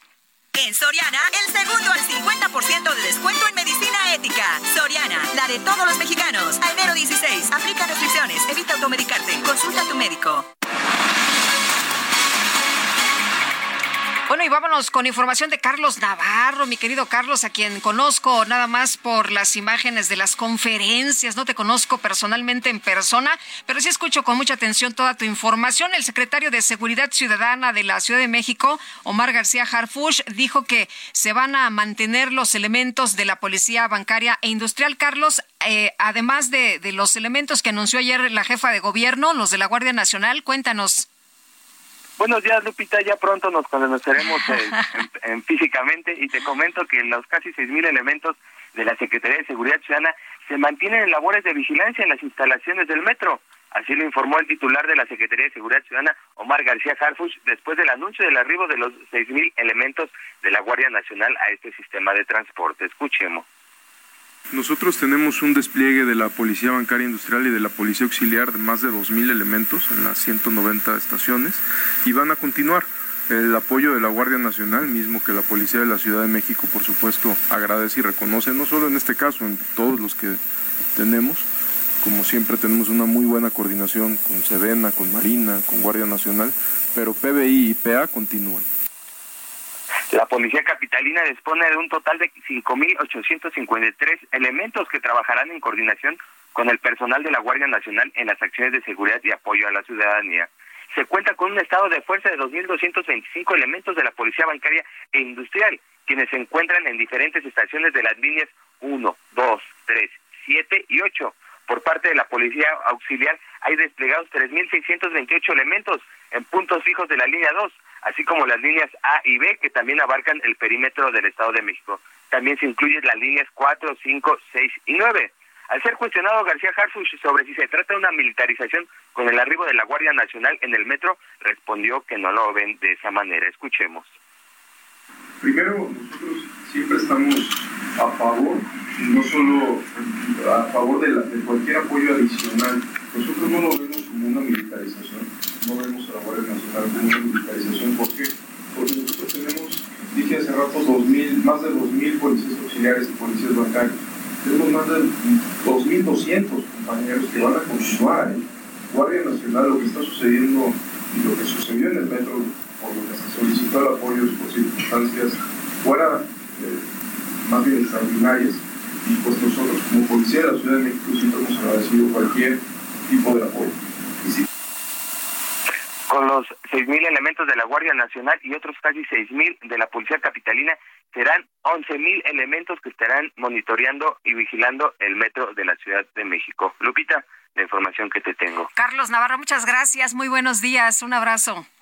Hasta luego, buen fin de semana. Igual para ti, muchas gracias. Y Emilio Álvarez y Casa está en la línea telefónica esta mañana. Em, Emilio, ¿cómo te va? Qué gusto saludarte. Muy buenos días. Lupita, muy buenos días. Un gusto saludarte y por tu conducto al auditorio, ¿cómo te va? Bien, oye, pues aquí atenta a tus eh, declaraciones. Ya has hecho algunas en el sentido de, pues, eh, no te ha gustado esta presencia de la Guardia Nacional, no te parece adecuada. Y cuéntanos eh, la decisión de la jefa de gobierno el día de ayer de pues, enviar esta, estos elementos de la Guardia Nacional. Em, ¿Es una mala decisión? Mira, es el reflejo de la incapacidad de las autoridades civiles de la Ciudad de México, cubriendo su, pues yo sí diría su negligencia con el ejército. Eh, en los últimos meses, Lupita, la jefa de gobierno se ha dedicado a viajar todos los fines de semana promoviendo sus ambiciones y desatendiendo sus responsabilidades. De agosto para acá, Claudia Sheinbaum ha estado en 20 estados. Y pues claro, como si la Ciudad de México no fuera un lugar que requiriera atención los siete días de la semana, las 24 horas. Eh, han decidido, Lupita, invertir dinero en su campaña. Han decidido ilegalmente promover espectaculares, bardas, y todo el tiempo nos hemos preguntado de dónde sale ese dinero. Han decidido incluso, Lupita, aumentar el dinero en comunicación social. Pero no hay dinero para el mantenimiento del metro. Por eso hablo de negligencia y de irresponsabilidad. Y si no le meten dinero al mantenimiento del metro, como no lo han hecho, por supuesto que con un sistema que mueve a cuatro millones de transporte de viajes al día, pues hay los desgastes que hay. Ahora resulta que quieren dar la idea de lo que está pasando es un sabotaje. La caída de la línea 12 al metro entonces fue un sabotaje. Alcances de los trenes no es producto de que no funciona el sistema de control, sino que hay personas con teléfono celular avisando. Los incendios, la cana, cuando se canibaliza los trenes porque no hay refacciones, cuando el personal de trabajo, el metro, no tiene el equipo necesario como lo ha dicho, cuando los usuarios y las usuarias del metro refieren que las cosas no funcionen. Eso lo van a resolver con Guardia Nacional. Me parece no solo un desatino, sino una extraordinaria irresponsabilidad. Hay que pedirle, Lupita, a la jefa de gobierno que nos invite públicamente a cómo está el centro de control central, cómo trabaja después del incendio. Hay que pedirle que vaya a las seis de la tarde a Pantitlán, o a Centro Médico, o a Indios Verdes. Hay que pedirle a la jefa de gobierno que baje las escaleras que están desgastadas y luego la gente se cae. ¿En serio eso lo van a resolver con Guardia Nacional? Mira, Lupita, es tan desproporcionado lo que están haciendo que ahora va a haber en el metro más Guardia Nacional que en 29 estados de la República. Va a haber en el metro más Guardia Nacional que en Sinaloa después de lo que pasó con Ovidio, o en Baja California, en la frontera, o en Michoacán después de lo que está pasando con la violencia. Este gobierno, cada que no puede hacer algo, acude a los militares en un proceso sistemático de irresponsabilidad civil, entregándole más espacio y poder a los militares. Por eso me parece un desatino y peligroso, Lupita. Emilio, eh, hablaba la jefa de gobierno de situaciones anormales en eh, el metro. Eh, ella decía, pues el propósito es evitar que sigan ocurriendo episodios fuera de lo normal, como los accidentes de los últimos meses. Pues lo que ella quiere decir es que esos accidentes son no producto de la responsabilidad y la negligencia de no ponerle dinero al metro, que sistemáticamente pauperizan. Los trabajadores y los usuarios llevan años diciéndolo y ahora resulta que entonces es con esa seguridad. Qué curioso que dos días antes nos acababa y sí que teníamos la mejor policía de la ciudad y ahora nos dice que requerimos a la Guardia Nacional.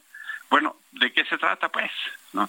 Si hubiere robos de cables o elementos, hombre, claro que hay que intervenir, pero este problema, fíjate qué ironía, empezó cuando Andrés Manuel López Obrador, como jefe de gobierno, dejó de invertir dinero en el mantenimiento. Javier González Garza, en ese momento, director del metro, renunció por eso. Hoy, casi 20 años después, de no invertirle al metro, y, eh, están ahí las consecuencias. Más de 100 eh, trenes no se pueden usar porque ya no hay piezas. Pero dice la, jefa de gobierno que sí, que sí se ha invertido y que sí hay presupuesto para el metro. Sí, han invertido en tratar de recuperar la línea 12, que es de su responsabilidad que se haya caído. Mandó a traer a los noruegos para decir que pasaba mal y cuando los noruegos dijeron que había falta de mantenimiento, entonces los demandó y los despidió. Eh, hay eh, dinero para intentar arreglar la línea 1, pero en su conjunto hay un absoluto abandono al metro. Ahí están las consecuencias. Nada más hay que ver las redes sociales y lo que dicen las personas usuarias. Lupita, el metro de la Ciudad de México era motivo de orgullo.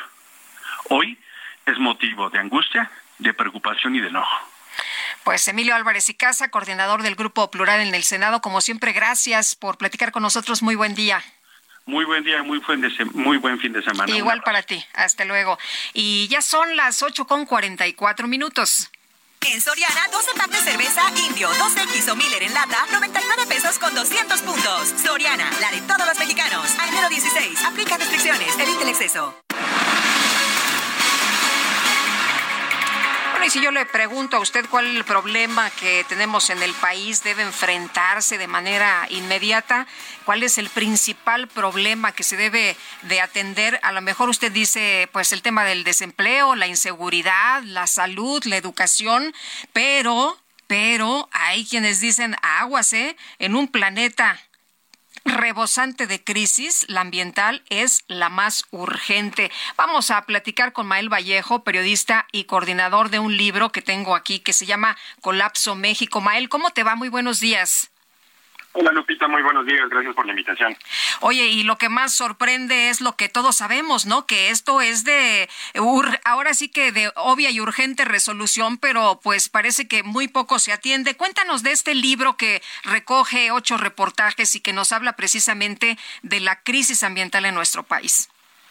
Sí, Lupita, son ocho reportajes eh, que recogen historias a lo largo de todo México e incluso en, Centroamérica, entendiendo, por supuesto, que esta crisis no solamente está golpeando a nuestro país, sino también eh, está creando conflictos eh, allende nuestras fronteras que obviamente acaban eh, golpeando a, nuestro país.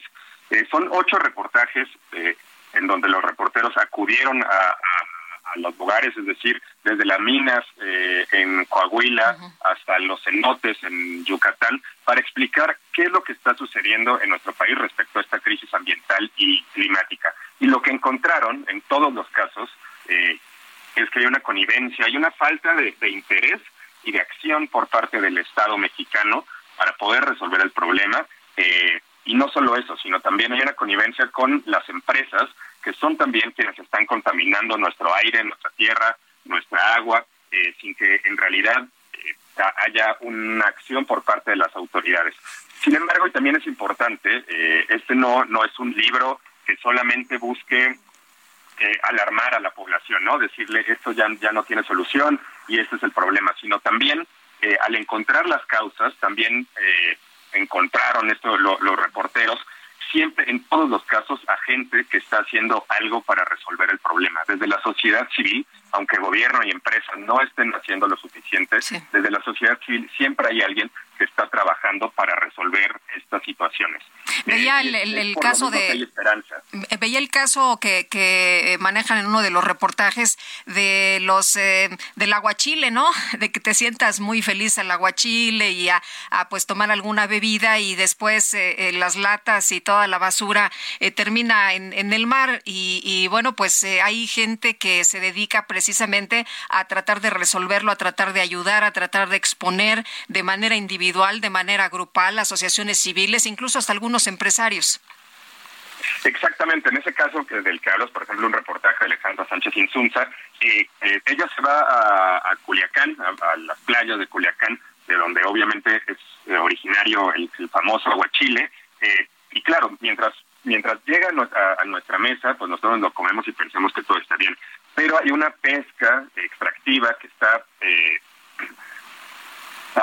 causando muchos problemas a, nuestros océanos, además de eso, toda la basura que está llegando al, mar. Entonces es un cóctel que se junta, y esto sucede en cada uno de, los casos, un cóctel que se junta para, eh, de nuevo, la inacción de las autoridades, estas empresas pesqueras eh, que no tienen escrúpulos y que rompen todas las leyes, eh, y mientras tanto la sociedad civil que está que va con los pescadores, que les enseña cómo pueden pescar de manera mucho más sustentable, que eh, acude todos los fines de semana a las playas a recoger la basura, eh, que no solamente que llega desde el mar, sino que también la, eh, van los turistas y, lo tiran. Entonces hay un componente en cada una de estas historias, te digo, que, que van desde la tala de bosques hasta eh, el jaguar que está amenazado eh, por la O la termoeléctrica, ¿no? La gente que respira todo esto, que dicen, eh, a ver, soy un chavo, sí, soy un chavo, ponen el caso de una persona que, que es un joven que hace deporte, que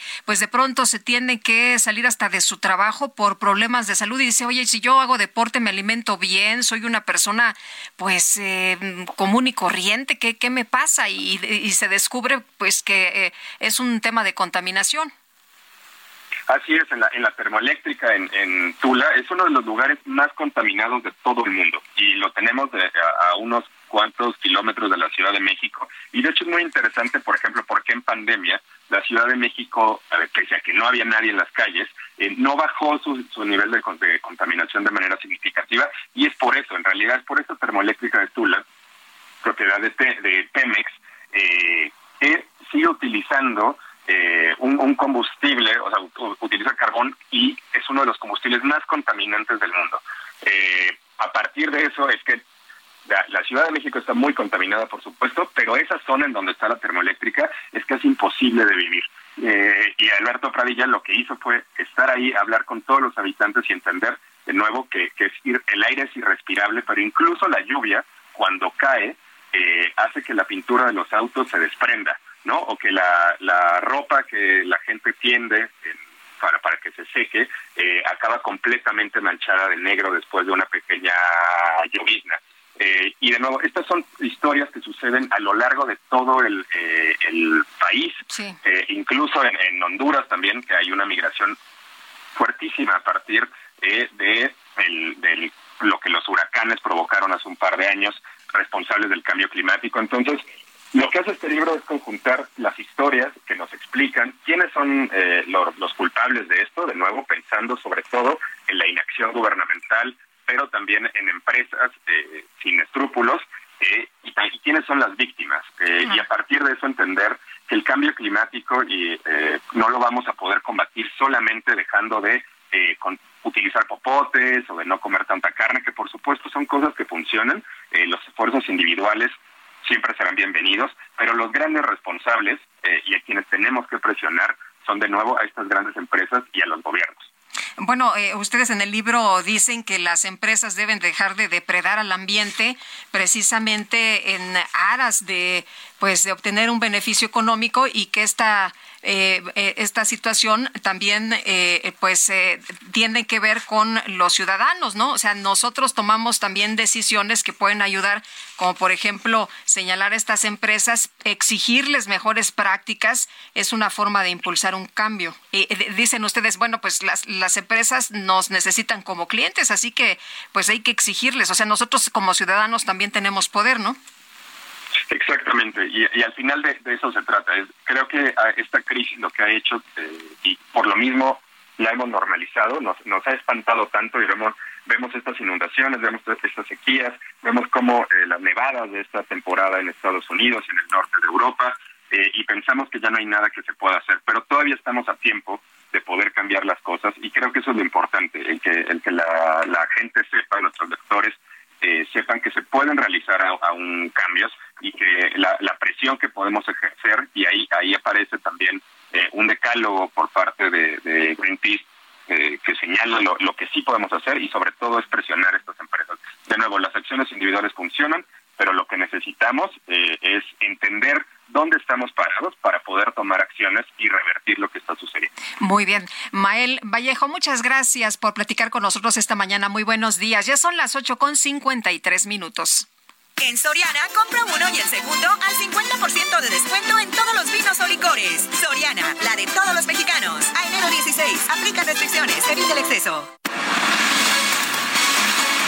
Bueno, ya un día de que 6.060 elementos de la Guardia Nacional asumieron la vigilancia del metro, en la mañanera de este viernes en Palacio se presentó el resultado de una encuesta a los usuarios en la que el 79% avala la presencia de este cuerpo de seguridad.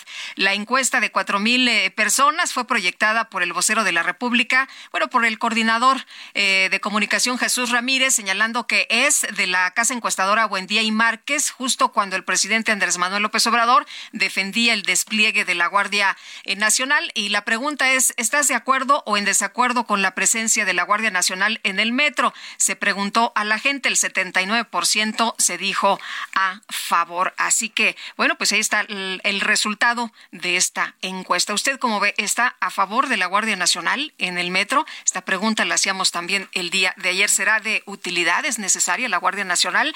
Tenemos que hacer una pausa, pero regresamos de inmediato. Nuestro número de WhatsApp WhatsApp 5520 10 96 47.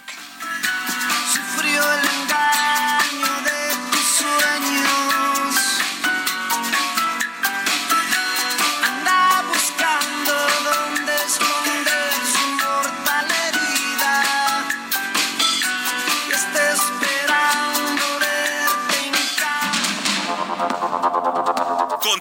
con Sergio Sarmiento y Lupita Juárez.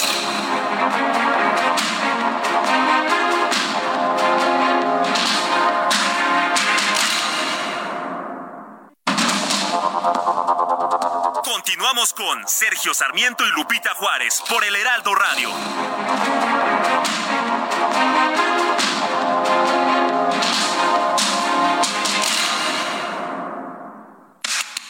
El mundo de la moda en mueble está en movimiento en Expo Mueble Internacional, la feria líder de muebles y decoración en América Latina. Encuentra lo último en tendencias, diseño y calidad en muebles para el hogar, oficina, jardín, infantil, decoración, entre otros. La cita es del 15 al 18 de febrero en Expo Guadalajara. Regístrate en www.expomuebleinternacional.com.mx.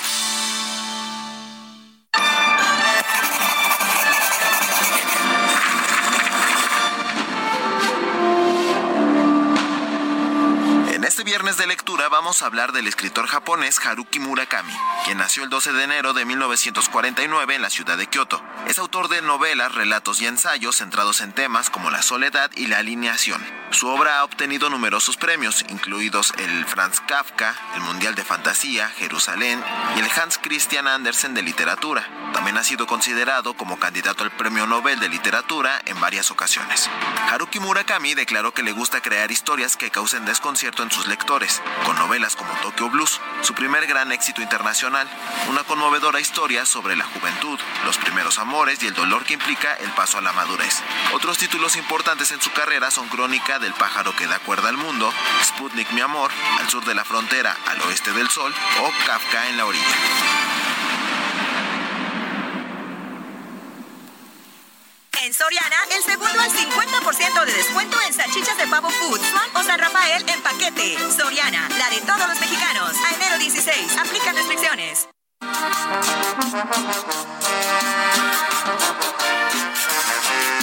Estamos en un lugar prohibido, en busca de experimentar,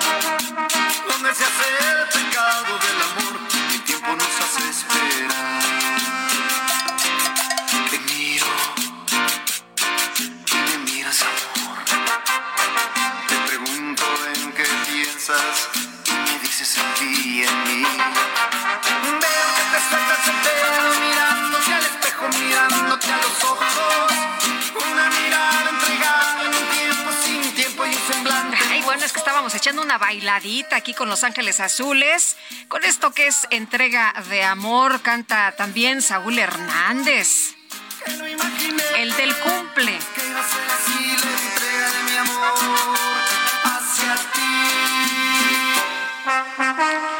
Bueno, pues hay que disfrutar ahora, hay que aprovechar que es viernes. Vámonos a los mensajes. Dice el profesor Fernández del Estado de México, un saludo y bendiciones a Lupita y a Sergio, desearle la mejor de las suertes al foro al que va todos los años. Es preocupante lo que está pasando en nuestro país, pero es a los mexicanos a quienes nos corresponde hacer algo, ya que con tristeza hemos visto la apatía y la negligencia del gobierno, y si ellos no tienen vergüenza, los demás mexicanos, los que queremos verdaderamente a México, si la tenemos y es momento de empezar a cambiar nuestra actitud. Feliz fin de semana a todos en el Heraldo Radio. Y Juan David eh, Copca nos dice, feliz fin de semana, felicidades al grupo informativo del Heraldo Radio. Saludos cordiales, Lupita Juárez. Pues muchos saludos, don Juan David. Eh, nos dice también eh, María Elena Moreno. Em, Hernández, saludos. Estoy de acuerdo con el comentarista. No hay presupuesto ni para reparar las fugas de agua en el Metro Zaragoza. Espero que las reparen con este mantenimiento que le están haciendo a la línea uno, porque es un abandono total y absoluto de todo el sistema metro. Personas ambulantes que orinan y que viven ahí en el metro Hidalgo. Y ahora resulta que es un posible atentado o sabotaje. Así se le dice a la incapacidad de gobernar en esta administración. No hay presupuesto, creo que lo están guardando para la campaña que viene. Bueno, pues ahí los comentarios de nuestros amigos del auditorio y vámonos a un resumen de lo más importante. En Soriana, el segundo al 50% de descuento en arroz o frijol y todos los cereales Kellogg's. Soriana, la de todos los mexicanos. A enero 16, aplica restricciones. Son las nueve con cuatro minutos y le tengo este resumen de lo más importante en este viernes 13, viernes 13 de enero del 2023. Desde Palacio Nacional, el presidente López Obrador aseguró que la alianza opositora Va por México va a intentar detener la transformación del país y regresar al régimen de corrupción. Pues yo creo que está bien, están en su derecho y ya no es nota, como dirían ustedes. Desde hace tiempo están agrupados, es un bloque conservador, reaccionario, y desde luego que van a buscar, como lo han venido haciendo, detener el proceso de transformación que estamos llevando a cabo millones de mexicanos. Son dos proyectos distintos y contrapuestos. Ellos quieren regresar por sus fueros, quieren que regrese el régimen de corrupción, de injusticias, de privilegios. Por otro lado, el presidente López Obrador restó importancia a las críticas de la oposición y de distintas organizaciones sociales por el despliegue de la Guardia Nacional en las instalaciones del metro. ¿Cómo no vamos a utilizar la Guardia Nacional si se trata de proteger a la gente del metro? ¿Por qué no hacerlo? ¿Qué tal que sí sean actos provocados y que lo que quieran es que suceda una desgracia mayor? ¿No lo vamos a evitar? Porque van a decir que estamos militarizando al país. Vamos a estar escuchando este, y haciéndole caso a quienes fueron cómplices de cuando realmente se militarizó México y cuando se violaron todos los derechos humanos y cuando se llevaban a cabo masacres dice el presidente, que tal que sí sean actos provocados, no hay seguridad, no hay información concreta sobre este tema. El CONACYT denunció que un grupo de organizaciones y personas dedicadas a la academia y la investigación ha emprendido una campaña de mentiras y desprestigio contra la propuesta del Ejecutivo de expedir la Ley General en materia de humanidades, ciencias, tecnologías e innovación. Y el presidente de Brasil, Luis Ignacio Lula da Silva, aseguró que los simpatizantes de su predecesor, Jair Bolsonaro, quienes irrumpieron en el Palacio de Planalto, tuvieron ayuda interna, por lo que se va a realizar una revisión profunda del personal del inmueble. El ministro de Trabajo del Perú, Eduardo García, presentó su renuncia al cargo y recomendó adelantar las elecciones. En una carta le pidió a la presidenta Dina Boluarte reconocer sus errores. Y el gobierno de Rusia confirmó la liberación de un veterano del ejército estadounidense que había estado detenido durante nueve meses en un puesto fronterizo en los límites con Polonia. Una loba como yo no está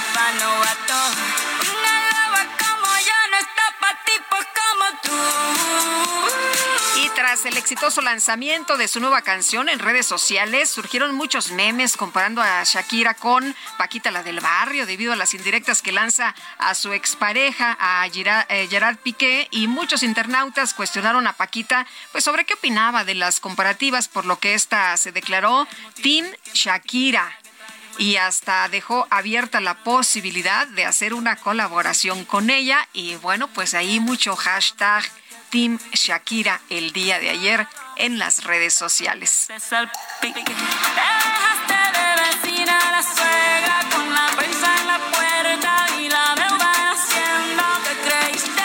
Soriana, pollo rostizado 2 por 199 pesos y 4 por 3 en tomate. Soriana, la de todos los mexicanos. A enero 16, aplica restricciones.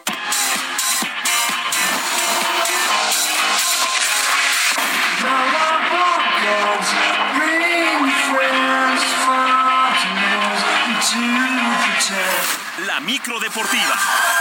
Que tengan cuidado porque en una de esas los voy a acusar, no sus mamás.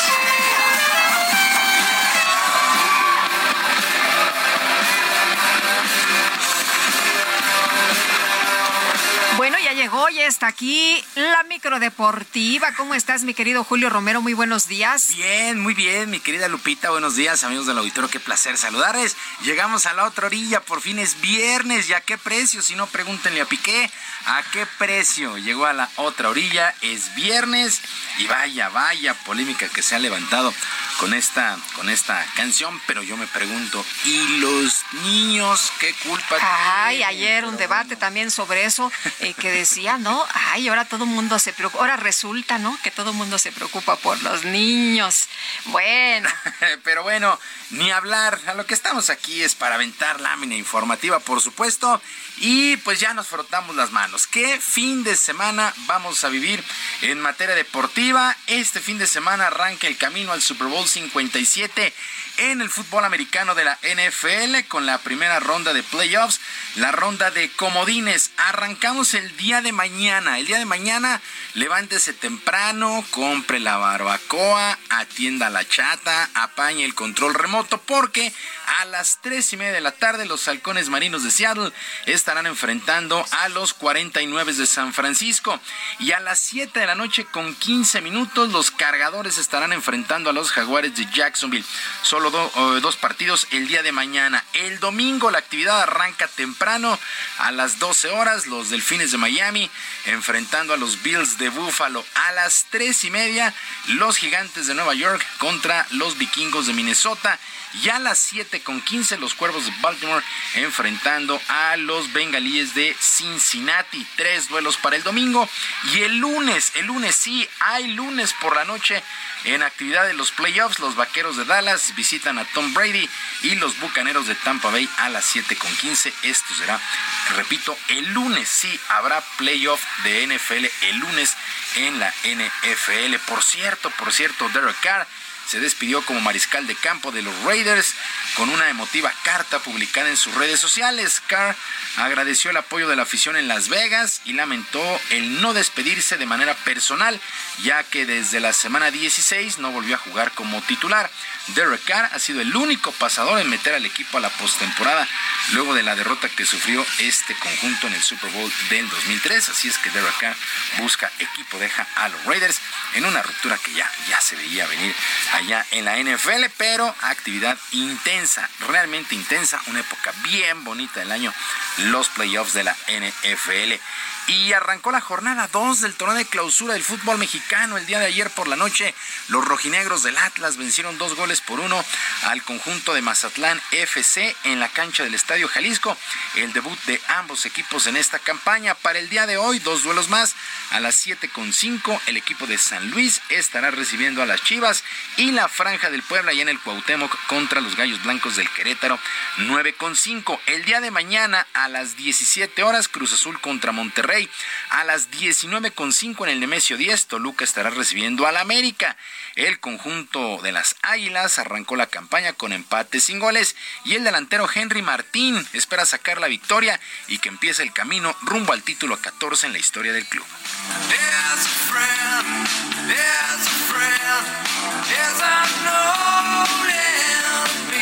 Estamos en deuda con ellos totalmente. Llevamos muchos años. Un club como, como América no se puede permitir estar tantos años sin levantar copas. Ahora es solo un torneo el que vamos a jugar y obviamente las posibilidades se achican, ¿no? Entonces la presión crece, eh, la exigencia de la afición por supuesto va a aumentar, pero creo que tanto mis compañeros como yo estamos listos para ello.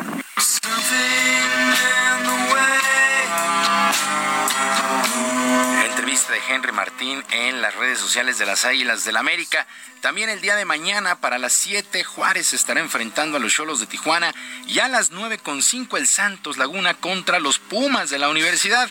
El portero del conjunto universitario, el uruguayo Sebastián Sosa, reconoció que será una visita más que complicada, pero confían en dar un buen juego y un buen planteamiento del nuevo técnico del equipo, Rafael Puente Jr. Y,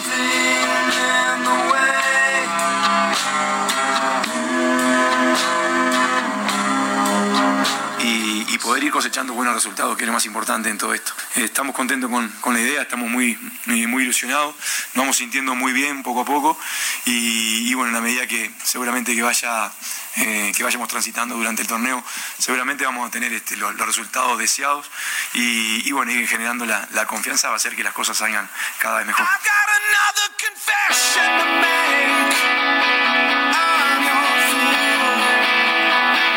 No dio un buen juego el pasado fin de semana, pero sacó los tres puntos y ahora contra el Santos Laguna.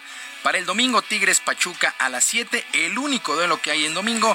Y el lunes, León contra el Necaxa. La actividad de la jornada 2 del torneo de clausura del fútbol mexicano están haciendo la presente campaña el Barcelona. El Barcelona se tuvo que ir hasta los penaltis para vencer al conjunto del Betis y avanzar a la final de la Supercopa del fútbol español. En el tiempo regular y en el alargue terminaron empatados a dos anotaciones y ya desde los 11 pasos los catalanes se impusieron 4 a 2 en el estadio Rey Fad allá en Arabia ahora buscarán el título ante el Real Madrid el domingo en una final que llama poderosamente la atención en todo el mundo, según reconoció el técnico del Barça Xavi.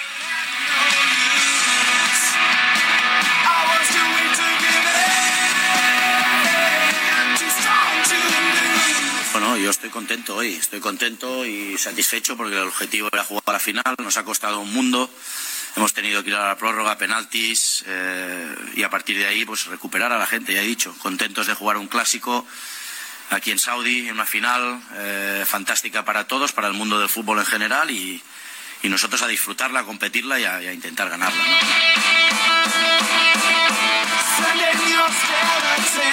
Bueno, clásico, clásico. El domingo Barcelona contra el Real Madrid por la Supercopa Española, pero se está jugando allá en Arabia. Dinero. Por cierto, el mexicano Andrés Guardado vio la tarjeta roja 15 años y medio después en su paso por Europa, después de recibir doble amarilla el día de ayer en el segundo tiempo extra para el equipo del Betis, entró de cambio y salió expulsado Andrés Guardado, pero es de llamar la atención, 15 años y medio para que Andrés Guardado volviera a ser expulsado allá en su paso por Europa. Bueno, ni hablar, ya pues en sus últimas campañas, el llamado Principito Andrés Guardado. Y actividad en los playoffs en el béisbol de la Liga Mexicana del Pacífico, semifinales el día de ayer, juegazos, en verdad, juegazos. Y los algodoneros de Guasave vencieron cuatro carreras por tres a los naranjeros de Hermosillo y han empatado un juego por bando esta, esta serie que es a ganar cuatro de posibles siete duelos. Mientras que los cañeros de los Mochis vencieron dos carreras por una a los Yaquis de Ciudad Obregón y ellos ya toman ventaja de dos por cero en este compromiso. Duelazos de picheo el día de ayer, pero bueno, Guasave le logra arrancar el triunfo a los naranjeros en Hermosillo, pero los Mochis en casa también lograron vencer a Obregón y ya están adelante 2 a 0. Lupita, amigos del auditorio, la información deportiva este viernes. Les recuerdo nuestras vías de comunicación. En Twitter estoy en arroba jromerohb, en arroba jromerohb, además de El Barrio Deportivo en el YouTube de lunes a viernes a las 7 de la noche, totalmente en vivo. Que tengan todos un extraordinario fin de semana y que por supuesto sus equipos ganen. Muchas gracias, mi querido Julio Romero. Y bueno, ya había terminado, ¿no? Ya habías terminado. Ay, Ulises. Sí, bueno, también no, este... No empuje, no empuje. Bueno, también felicitamos a Dave Grohl, ¿no? Ex Nirvana, por eso estábamos Sí, qué buena música, ¿eh? El día de mañana es su cumpleaños, entonces puede viajar sentado en la cubeta al lado del conductor las veces que quiera, las vueltas. Que Me parece muy bien. Muchas gracias. Bonito fin de semana para todos. Buenos días. Y con más información, esta mañana en el Instituto de Movilidad de Quintana Roo se afirmó que los choferes de la aplicación aún no pueden ofrecer su servicio, estos señores de Uber, después de que los magistrados del tercer tribunal colegiado en Cancún determinaron que Uber no necesita de una concesión para operar. ¿Y cómo van las cosas por allá? Fernanda Duque nos tiene todos los detalles. Hola, Fernanda. Hola, Fernanda. Buenos días, perdón, Lupita. Eh, que así como mencionabas, esta eh, resolución, a pesar de que los jueces definieron que Uber no necesita la, la concesión, pues, tanto el Instituto de Movilidad como la Secretaria de Gobierno, Cristina Torres, eh, aclararon que pues mientras que no se realicen los cambios a la ley, pues Uber todavía no puede eh, operar de manera legal en el Estado. Tendrían que esperar hasta que el tribunal mande las notificaciones oficiales al Congreso y al Gobierno para que estos hagan las modificaciones de la ley de movilidad y que las plataformas eh, digitales como son Uber puedan ser consideradas como transporte, no como transporte público, sino como privado y necesitarían también construir el andamiaje legal para poder regular a estas aplicaciones porque lo que así aclararon es de que aunque no necesitan una concesión, sí van a necesitar una regulación, necesitan saber qué tipo de, de este reglamento les van a poner a las aplicaciones, por lo que dijeron que no van a estar concesión, pero que sí van a estar reguladas en el Estado y eso es lo que precisamente les toca trabajar a los legisladores a partir de este de este momento. Los taxistas, por su parte, mencionaron que aunque no han definido bien si van a hacer movilizaciones hoy quedaron en emitir una postura al respecto de estas declaraciones hechas tanto por el tribunal como por el gobierno del estado. Entonces estaremos en espera este, también de que definan las acciones legales que van a tomar porque insisten en que Uber no es legal y que no solamente este, no se encuentra o que estaría escapando de la ley, sino que también es una competencia desleal para ellos. Muy bien, Fernanda, muchas gracias, muy buenos días. Buen día. Hasta luego. Y después de días de protestas, se levantó el bloqueo a las vías que conducen a la zona arqueológica de Chichen Itza, por lo que regresó la operación de manera normal. Herbert Escalante, cuéntanos qué tal. Muy buenos días. Hola, buenos días. Así, tras, así es, tras nueve días de protestas de giratarios, artesanos y vendedores, se levantó el bloqueo de la carretera 180, por lo que ayer jueves la zona arqueológica de Chichen Itza volvió a operar con normalidad. De hecho, cerró la jornada con más de cinco mil turistas. Así lo dio a conocer el Instituto Nacional de Antropología e Historia, INA, que recalcó que recibieron visitantes nacionales y extranjeros. Dicha instancia federal precisó que la zona arqueológica continuará abierta brindando su servicio habitual con normalidad, con excepción del espectáculo de luz y sonido que se realiza en las noches. De igual manera recalcó que ayer también se reanudaron las, las labores del programa de mejoramiento de las zonas arqueológicas Promesa, por lo que decenas de trabajadores continúan con sus actividades de restauración de vestigios en Chichen Itza. Cabe mencionar que el día dicho sitio prehispánico recibe entre seis mil y siete mil turistas, por lo que se espera que para este fin de semana se restablezca esa cantidad de visitas. Cabe mencionar que el miércoles por la tarde, luego de los nueve días de protestas, los ejidatarios, los campesinos, guías de turistas, ambulantes, desbloquearon dicha carretera 180 eh, en Yucatán, por lo que los turistas ya pueden acceder sin ningún problema a Chichen Itza. El director del INA en la entidad, Arturo Chap Cárdenas, informó que ya se permite el acceso por la vía en el tramo Pisteix-Calacop en el municipio de Tinún, que estaba cerrado, luego de, de las gestiones realizadas por la representación regional de la Secretaría de Gobernación tras varios días de negociaciones. El instituto también informó que el director de esa zona arqueológica, Marco Antonio Santos Ramírez, continuará en el cargo a pesar de las presiones de los manifestantes que exigían su destitución, supuestamente porque comete malos tratos, discriminación e irregularidades en la venta de entradas. Esta es la información que tenemos desde Yucatán. Muchas gracias, Herbert. Muy buenos días. Buenos días para todas y todos. Bueno, y ahora en las calles de la ciudad Gerardo Galicia, ¿qué te has encontrado? Información importante, Lupita, para nuestros amigos eh, que van a utilizar la carretera federal o la autopista México-Toluca y si se dirigen hacia la zona de la Ciudad de México. Tenemos un bloqueo, son manifestantes que están bloqueando la circulación de la federal y la autopista a la altura de la Marquesa. Son eh, pobladores de la zona de Huixquilucan, están pidiendo la liberación del presidente de bienes comunales identificado como Marciano Galindo, alias Donchano, y por ese motivo deciden cerrar la circulación de la autopista y de la carretera federal con dirección a la Ciudad de México. Así que, de preferencia, hay que evitar esta vía por los próximos minutos o mientras se libera la circulación. Y en el sentido opuesto, sí está completamente abierta la circulación. Se puede utilizar la México-Toluca con dirección hacia la zona del Estado de México sin mayor contratiempo. Los problemas son con dirección a la Ciudad de México. Y por lo pronto, Lupita, ¿quién reporte? Muy bien, muchas gracias, Gerardo. Hasta luego. Hasta luego. Y Alan Rodríguez en el metro Chabacano. Alan, ¿qué tal? Muy buenos días.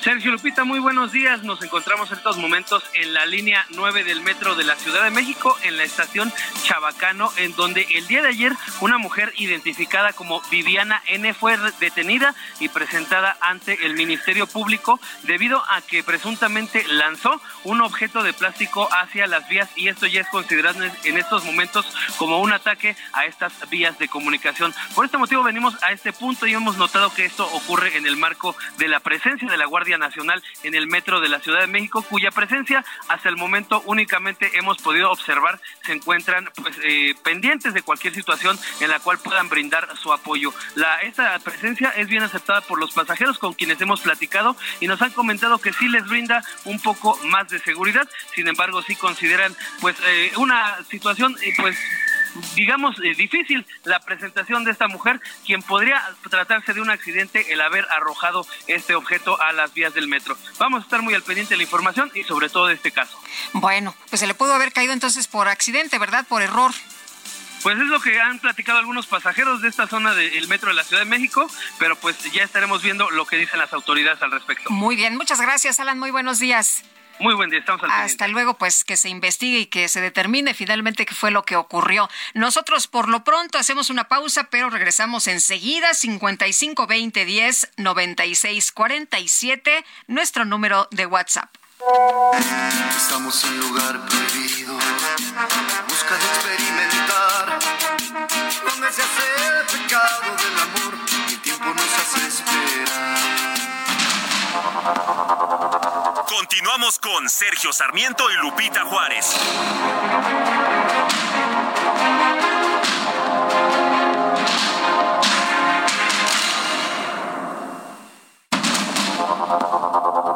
Continuamos con Sergio Sarmiento y Lupita Juárez por el Heraldo Radio.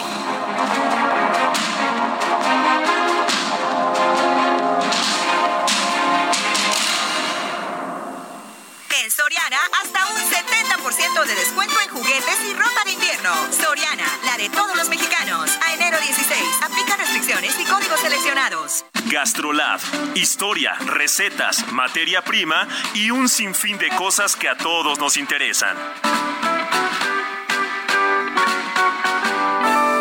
Hola amigos del Heraldo Radio, soy el chef Israel Arechiga de Gastrolab y hoy vengo con una lasaña vegetariana espectacular que no tiene fallo.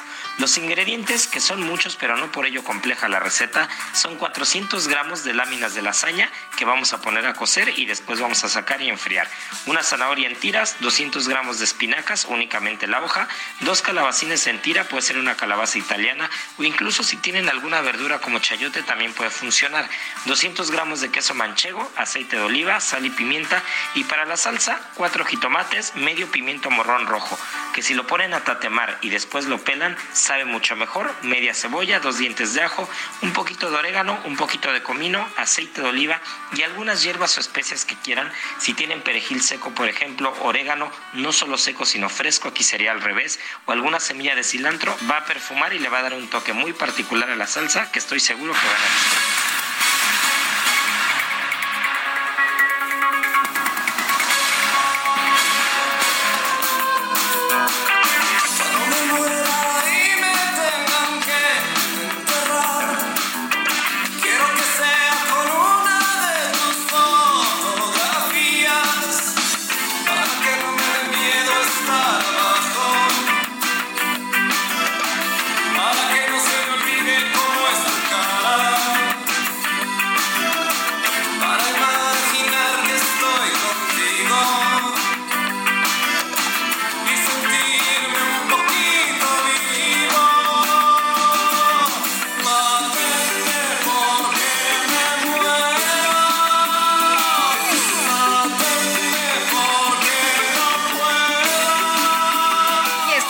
Mátenme porque me muero es Saúl Hernández, a quien estamos festejando esta mañana. Aunque su cumple es el 15, ¿eh? Pero le cayó bien, le cayó bien en viernes. hombre, qué pachangón. Bueno, nos eh, vamos a los mensajes. Oscar Huerta nos dice, muy buenos días amigos, es en línea de todos los habladores de la cuatro trituración que siempre hablan, atacan a todos, hacen referencia al pasado y dicen que no son iguales. Efectivamente no lo son, resultaron igual o más corruptos. Los trámites están muy mal organizados en el SAT. En la Secretaría del Trabajo no tenemos medicinas, la vacuna de ahora es una no autorizada y qué triste que usen a la Guardia Nacional para evitar que haya pintas en el metro. Y por otra parte, Jorge Vázquez de la Alcaldía de Iztacalco dice, el metro necesita mantenimiento o vigilancia. La Guardia Nacional le va a dar mantenimiento, como siempre la 4T con su delirio de persecución o justificación. Todo es culpa y responsabilidad de otros, es lo que nos comenta. Vamos a platicar con Gerardo Mora Gutiérrez, él es maestro de psicología de la UNAM y es que el día de hoy se conmemora el Día Mundial de la Lucha contra la Depresión, que es este trastorno. Vamos a platicarle a Gerardo precisamente. Maestro, ¿cómo estás? Muy buenos días. Muy buenos días, Lupita. Encantado de estar aquí contigo y con tu audiencia. Muchas gracias. ¿Cómo se detecta cuando hay depresión? ¿Qué es la depresión y en qué edades se puede presentar? Ok, bueno, podríamos pensar que la depresión no simplemente es estar triste, porque muchas personas lo asocian con tristeza, pero digamos que la depresión es un síndrome multisintomático, es decir, que hay varias afectaciones en la vida en las diferentes esferas de una persona. Por ejemplo, podríamos pensar que una persona deprimida tiene un ánimo cabizbajo, tiene tristeza, pero también tiene sentimientos de vacío, de desesperanza y algo que casi nadie identifica, de irritabilidad, de rabia y de un sentimiento constante de insatisfacción. Podríamos pensar que hay una disminución en el placer que se tiene o en la satisfacción que se tiene al hacer algunas cosas. Vemos algunas manifestaciones físicas como variaciones de peso, eh, falta de apetito o apetito extremo, falta de sueño, también que es muy común, y vemos algo muy importante que es el, la lentitud en el pensamiento y en todos los procesos mentales. Una persona deprimida a veces empieza a hablar más lento, empieza a pensar más lento, prácticamente todos sus procesos se quedan detenidos. ¿En qué momento de la vida puede aparecer esto? Fíjate que es muy curioso, Lupita, porque la depresión puede afectar desde un niño a una niña, a un adolescente, a un adulto e inclusive a los adultos mayores. No tenemos que dejar de ver que el entorno, el contexto, todo lo que pasa alrededor de nuestra vida también nos puede deprimir y no podremos pensar que la depresión está causada solamente por una disminución de, de neuroquímicos, sino por el contrario tenemos que pensar también que estas condiciones contextuales, sociales, de la realidad también repercute negativamente en, en, pues, en el desarrollo de la vida de una persona y por lo tanto ahí se podría deprimir. Eh, eh, para las personas que nos escuchan, ¿cómo, cómo eh, nos damos cuenta efectivamente de que no es un tema de un día, de dos, sino que es algo más grave y que tenemos que atenderlo? Muy buena pregunta. La instalación, Lupita, de la depresión es progresiva. Entonces, una tristeza, un cambio súbito en el estado de ánimo, todas y todos lo hemos experimentado, uno, dos días, quizá una semana. Cuando ya estos síntomas que te mencioné hace un rato se quedan instalados en la vida de una persona por lo menos seis meses o siete meses, ya tenemos que pensar que eso no es normal, que la vida eh, preponderantemente debe sentirse bien y cuando ya todo esto está minorado, ahí tenemos que sospechar de que ya puede haber un trastorno depresivo o una afección depresiva, como yo la llamo. Eh, Gerardo, si alguien eh, se siente así em, y no tiene eh, la confianza de pedir ayuda, ¿qué puede hacer? a lo mejor de manera puede recibir a distancia o por teléfono el, pues el, apoyo. ¿Esto se puede hacer? ¿Hay, hay manera de hacerlo así? Claro, creo que es muy importante. Para empezar hay que dejar de estigmatizar eh, que los estados de ánimo son algo que basta con frases motivacionales para que podamos superarlos. Cuando una persona se empieza a dar cuenta que las cosas no están bien con él o con ella y que es posible que esté deprimido, lo va a notar primero porque su esfera social y familiar va a empezar a tener modificaciones y transformaciones negativas. Puede que en su trabajo ya no rinda bien, puede que en su vida social ya no quiera ver a nadie, que ya no quiera salir, puede inclusive que tenga una especie como de, ¿cómo lo podríamos llamar? Como de eh, distorsión del pensamiento y de la apreciación de las cosas. Esto yo diría que tiene una doble responsabilidad. Para empezar, para las personas que lo padecen y por el otro lado, para las personas que estamos alrededor de las situaciones depresivas, porque a veces pensamos que la depresión solamente es de la persona que la padece y yo siempre digo que hay que pensar que la depresión es algo que nos concierne tanto a los depresivos como a los no depresivos. Cuando ya nosotros como miembros de familia nos damos cuenta que alguien de ahí está pasando un mal momento, sí es importante que le acerquemos ayuda. Se aparecen sentimientos del propio deprimido de vergüenza, de inutilidad, de para qué busco ayuda si las cosas van a seguir igual, es la distorsión que te decía hace un rato, Lupita, ahí sí tenemos que ser los otros los que brindemos ayuda. Ahora, si una persona en primera persona ya lo detectó, que se siente deprimida, claro que hay ayuda, hay apoyo psicológico telefónico, hay apoyo psicológico presencial, creo que hay un sinfín de posibilidades que puede hacer. Creo que el primer paso, como decimos un poco cliché en la psicología, es reconocer que tenemos una situación así y si de pronto nos sentimos tan poco motivados para buscar ayuda, siempre conviene, Lupita, buscar el apoyo y el respaldo de alguien más. No tenemos que empezar necesariamente con el especialista, la familia es una red de apoyo importante, nuestros amigos y la gente alrededor también, y ahí es donde tenemos que fijar la atención. Eh, se vale decir, oye, me siento mal, no estoy contento, no estoy bien. Eh, claro. Eh, porque a veces como que no nos animamos, ¿no? Exacto, por lo que te decía, porque socialmente estamos estigmatizando casi siempre las situaciones del estado de ánimo o lo que tiene que ver con cuestiones de psicología, ¿no? ¿Cuántas personas dicen yo no estoy loco, yo puedo resolver las cosas yo solo, yo no necesito ayuda, los psicólogos solamente roban, etcétera? Yo he escuchado muchas creencias erróneas sobre los psicólogos, la psicoterapia, los psicoanalistas, y en realidad las cosas no son así. Somos profesionistas especializados justamente en este tipo de manifestaciones del sufrimiento humano, así les podría llamar yo. Entonces hay que dejar a un lado la vergüenza y hay que pensar que la vida no nos tiene que costar tanto trabajo porque en sí misma la vida debe ser más gozosa que dolorosa. Qué bonito terminar así con esta frase. La vida debe ser más gozosa que dolorosa. Hay que aprenderlo entonces. Gerardo, muchas gracias. Muy buenos días. No, a tus órdenes, Lupita. Mucho gusto y hasta luego. Hasta luego. Gerardo Mora Gutiérrez, maestro de psicología en la UNAM. Son las nueve ya con cuarenta minutos.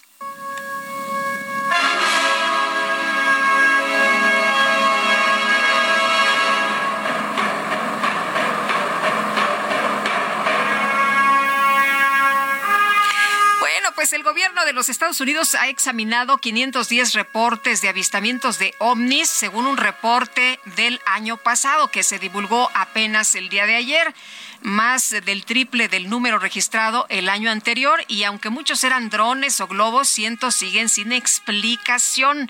Bueno, eh, muchas personas a lo mejor se decepcionan, ¿no? Porque pues muchos eran drones o globos y los otros han de decir, bueno, pero, pero hay, hay todavía una esperanza de tener estos eh, eh, pues eh, extraterrestres, esta vida diferente a la que tenemos en la Tierra, porque cientos siguen sin explicación.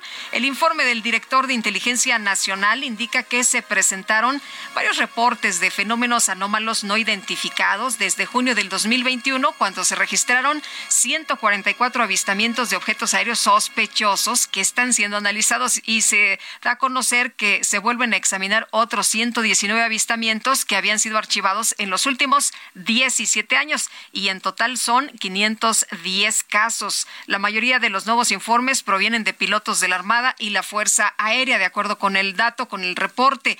De estos, cerca de 200 eran globos, drones o el llamado desorden aéreo que incluye pájaros, fenómenos meteorológicos y bolsas de plástico en el aire. Por otro lado, eh, pues eh, habla de que hay unos objetos que no tienen explicación según el documento, una versión no reservada de un informe entregado al Consejo y en esos en los que el Pentágono, las agencias de inteligencia y la NASA enfocan sus análisis no por preocupaciones de que se trate de naves extraterrestres, sino de capacidades de espionaje desconocidas de los países rivales.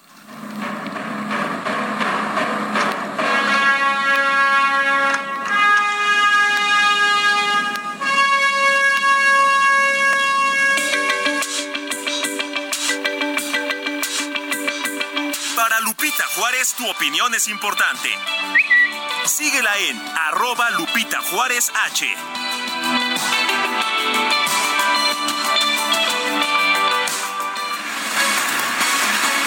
Bueno, y resulta que cuando usted va a comer le dicen área de fumar o de no fumar, ¿qué va a pasar? Ahora vamos a platicar con Héctor Tejada Ashar. Él es presidente de Concanaco Servitur porque establecimientos y restaurantes están pronunciando en contra de las nuevas disposiciones de la ley del tabaco. Héctor, ¿qué tal? Muy buenos días. Feliz año.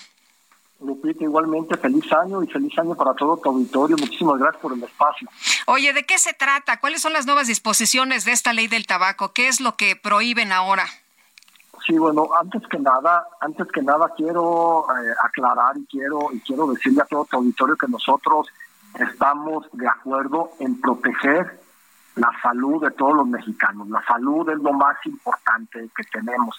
Sin embargo, nosotros consideramos que esta medida va a dar un golpe económico muy fuerte en lugar de mejorar el, eh, los esquemas de salud, porque con esta medida nosotros pensamos que no eh, se van a se va a reducir el número de fumadores, pero sí eh, va a haber un impacto económico para los lugares en donde está permitido fumar, en donde ya hay un reglamento para que no se moleste a las personas no fumadoras y pues y también pensamos que puede aumentar el comercio y el, comercio y el y el y el, y el, el, tema de la informalidad.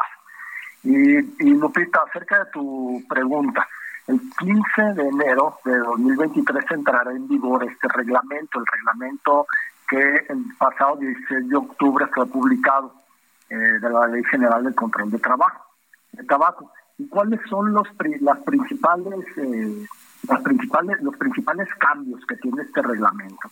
A partir de este día se deben de quitar de exhibición todos los artículos elaborados con tabaco y ofrecerlos a través de una lista impresa en donde aparezca el nombre y el precio de cada artículo. No pueden tener logotipos estadistas, no pueden tener nada más que una lista impresa. En segundo lugar, aumentan las áreas de no fumadores y se limitan aquellas donde no se permiten por ejemplo, en hoteles, escuelas, transportes públicos, espacios de recreación, discotecas, centros comerciales y otros relacionados quedan prohibidos al ser espacios libres de humo al 100%. Ya no va a poder haber en estos lugares áreas para sí. Ahora lo que te dicen es para tratar de respetar a los que no fuman, es área de fumar o no fumar y tú ya sabes en dónde te sientas, ¿no? Y, si quieres... Eh, pero ¿esto va a desaparecer? Así es, en restaurantes solo, bueno, te voy a platicar cómo está, Lupita. En restaurantes solo habrá la opción de mantener un área exclusiva para fumadores en la que no se podrá consumir alimentos ni bebidas, ni tampoco ver televisión o realizar cualquier actividad recreativa. ¿Qué significa el jugador, el fumador, perdón, deberá de irse a una a un espacio como un cuartito?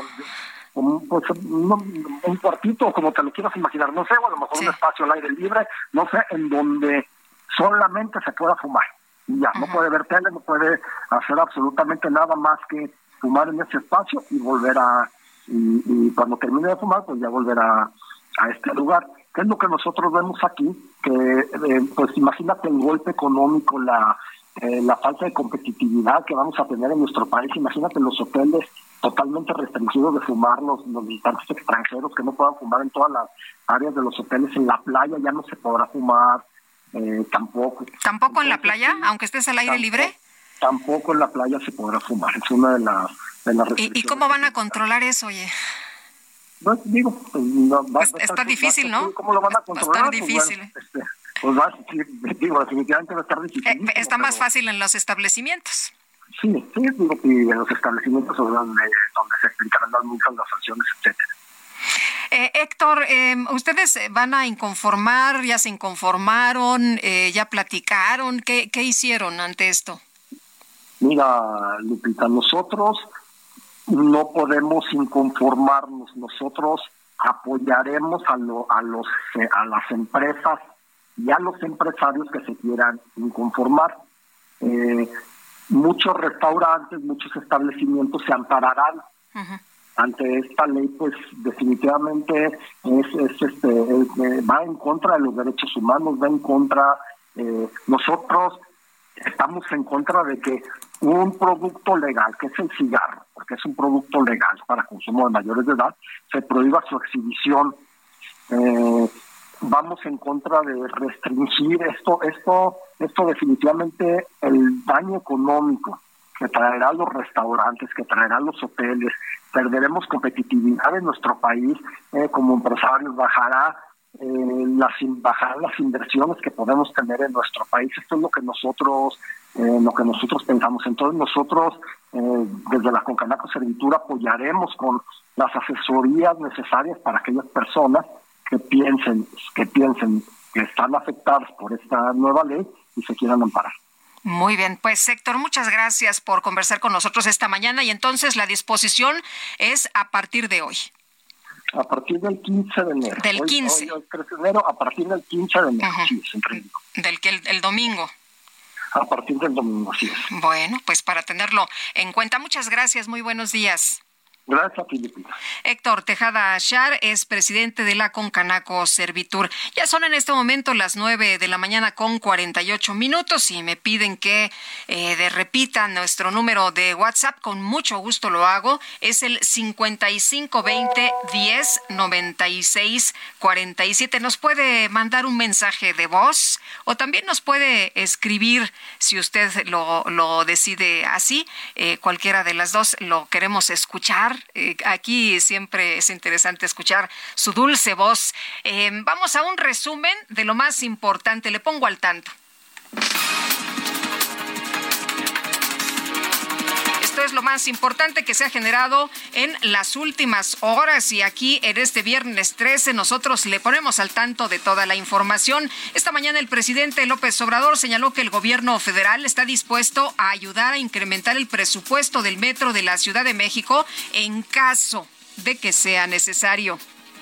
Esto va acompañado pues de una revisión de todas las instalaciones, de un diagnóstico de la situación de los talleres, las vías, los equipos, todo, todo, todo, todo, todo. Y con presupuesto que no ha faltado, lo explicó ayer la jefa de gobierno, pero en el caso de que hiciera falta más presupuesto para el mantenimiento en el metro, nosotros vamos a ayudar al gobierno federal, pero primero se está haciendo la investigación.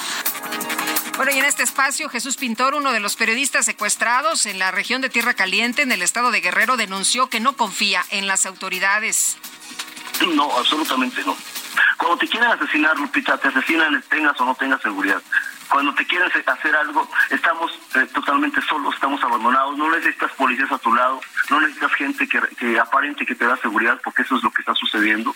Lamentablemente tengo que decirlo, el pueblo y los periodistas estamos solos, nos rascamos con nuestras propias uñas y estamos bajo la bendición de Dios solamente. La ex titular de la Secretaría de Relaciones Exteriores, Claudia Ruiz Macié, advirtió en estos micrófonos que la cumbre de líderes de América del Norte puede considerarse exitosa, pero aún hay que ver cómo se traduce en los hechos. Declaraciones políticas muy buenas, de buena disposición y de buena actitud, pero en los hechos me parece que es donde vamos a ver si realmente estamos en una etapa de, digamos, de superación de estas tensiones por la falta de cumplimiento del tratado por parte el Ministerio de Defensa ruso aseguró que este jueves concluyó la liberación de la ciudad de Soledar en el este de Ucrania, lo cual es importante para continuar las operaciones ofensivas en la región de Donetsk. Y la Agencia Europea de Fronteras reportó que en 2022 se registró un incremento del 64% en el número de entradas irregulares a la Unión Europea, alcanzando su nivel más alto desde el 2016. Un jurado popular en el Reino Unido declaró no culpable al futbolista francés Benjamin eh, Mendy de seis cargos de violación y uno por agresión sexual. Sin embargo, quedaron pendientes otras tres acusaciones en su contra. Háblame de ti, cuéntame de tu vida. Sabes tú muy bien bueno, y en los Países Bajos, la cadena de supermercados Jumbo anunció que tras haber tenido una introducción exitosa en 2019, este año va a instalar 200 cajas lentas en sus tiendas destinadas a las personas que quieran darse un respirito de la vida acelerada y conversar un poco mientras realizan sus compras. La directora de la empresa, Colette Klosterman, consideró que en la sociedad actual la necesidad de calor humano es cada vez mayor.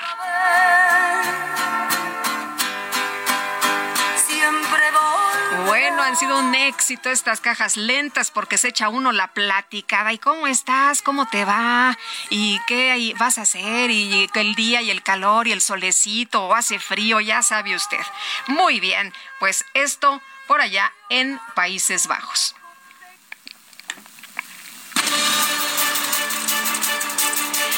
Vámonos ahora con información de Gerardo Galicia. Mi querido Gerardo, ¿dónde andas? Buenos días otra vez. Lupita, excelente mañana, amigos del Heraldo Radio. Les damos información del circuito bicentenario Supremo Río Churubusco para nuestros amigos que dejan atrás la zona de Ermita y Zapalapa y si se dirigen hacia División del Norte. El avance sigue siendo bastante complicado, de preferencia hay que salir con varios minutos de anticipación. En el sentido opuesto, el avance es mucho más rápido, el interior y es opción para poder llegar a la zona oriente de la capital. La zona la de la maceta dirección a la ciudad de Muchas gracias, muchas gracias. Hasta luego. Y el presidente Andrés Manuel López Obrador dijo que prevé hacer una gira este año, probablemente en septiembre, por Sudamérica, a países con gobiernos progresistas, Colombia, Argentina, Chile y Brasil. Sin embargo, descartó ir por el momento a Perú, país al que México tiene pendiente entregar la presidencia pro tempore 2023 de la Alianza del Pacífico. Ya nos vamos. En nombre de todo el equipo agradezco el favor de su atención. Le deseo que tenga una muy, muy buena eh, jornada y por aquí nos escuchamos el próximo lunes a las 7 en punto. Descanse. Hay veces que no quiero ni tocarte.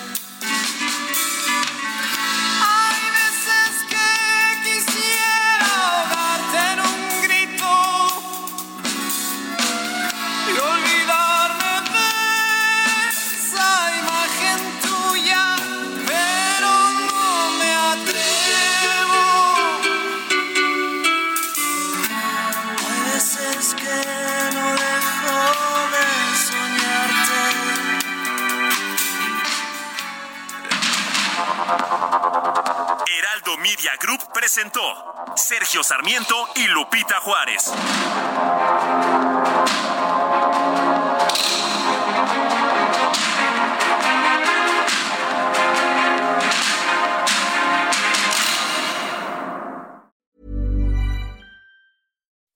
When you make decisions for your company, you look for the no-brainers. If you have a lot of mailing to do, stamps.com is the ultimate no-brainer. Use the stamps.com mobile app to mail everything you need to keep your business running with up to 89% off USPS and UPS. Make the same no-brainer decision as over 1 million other businesses with stamps.com. Use code program for a special offer. That's stamps.com, code program.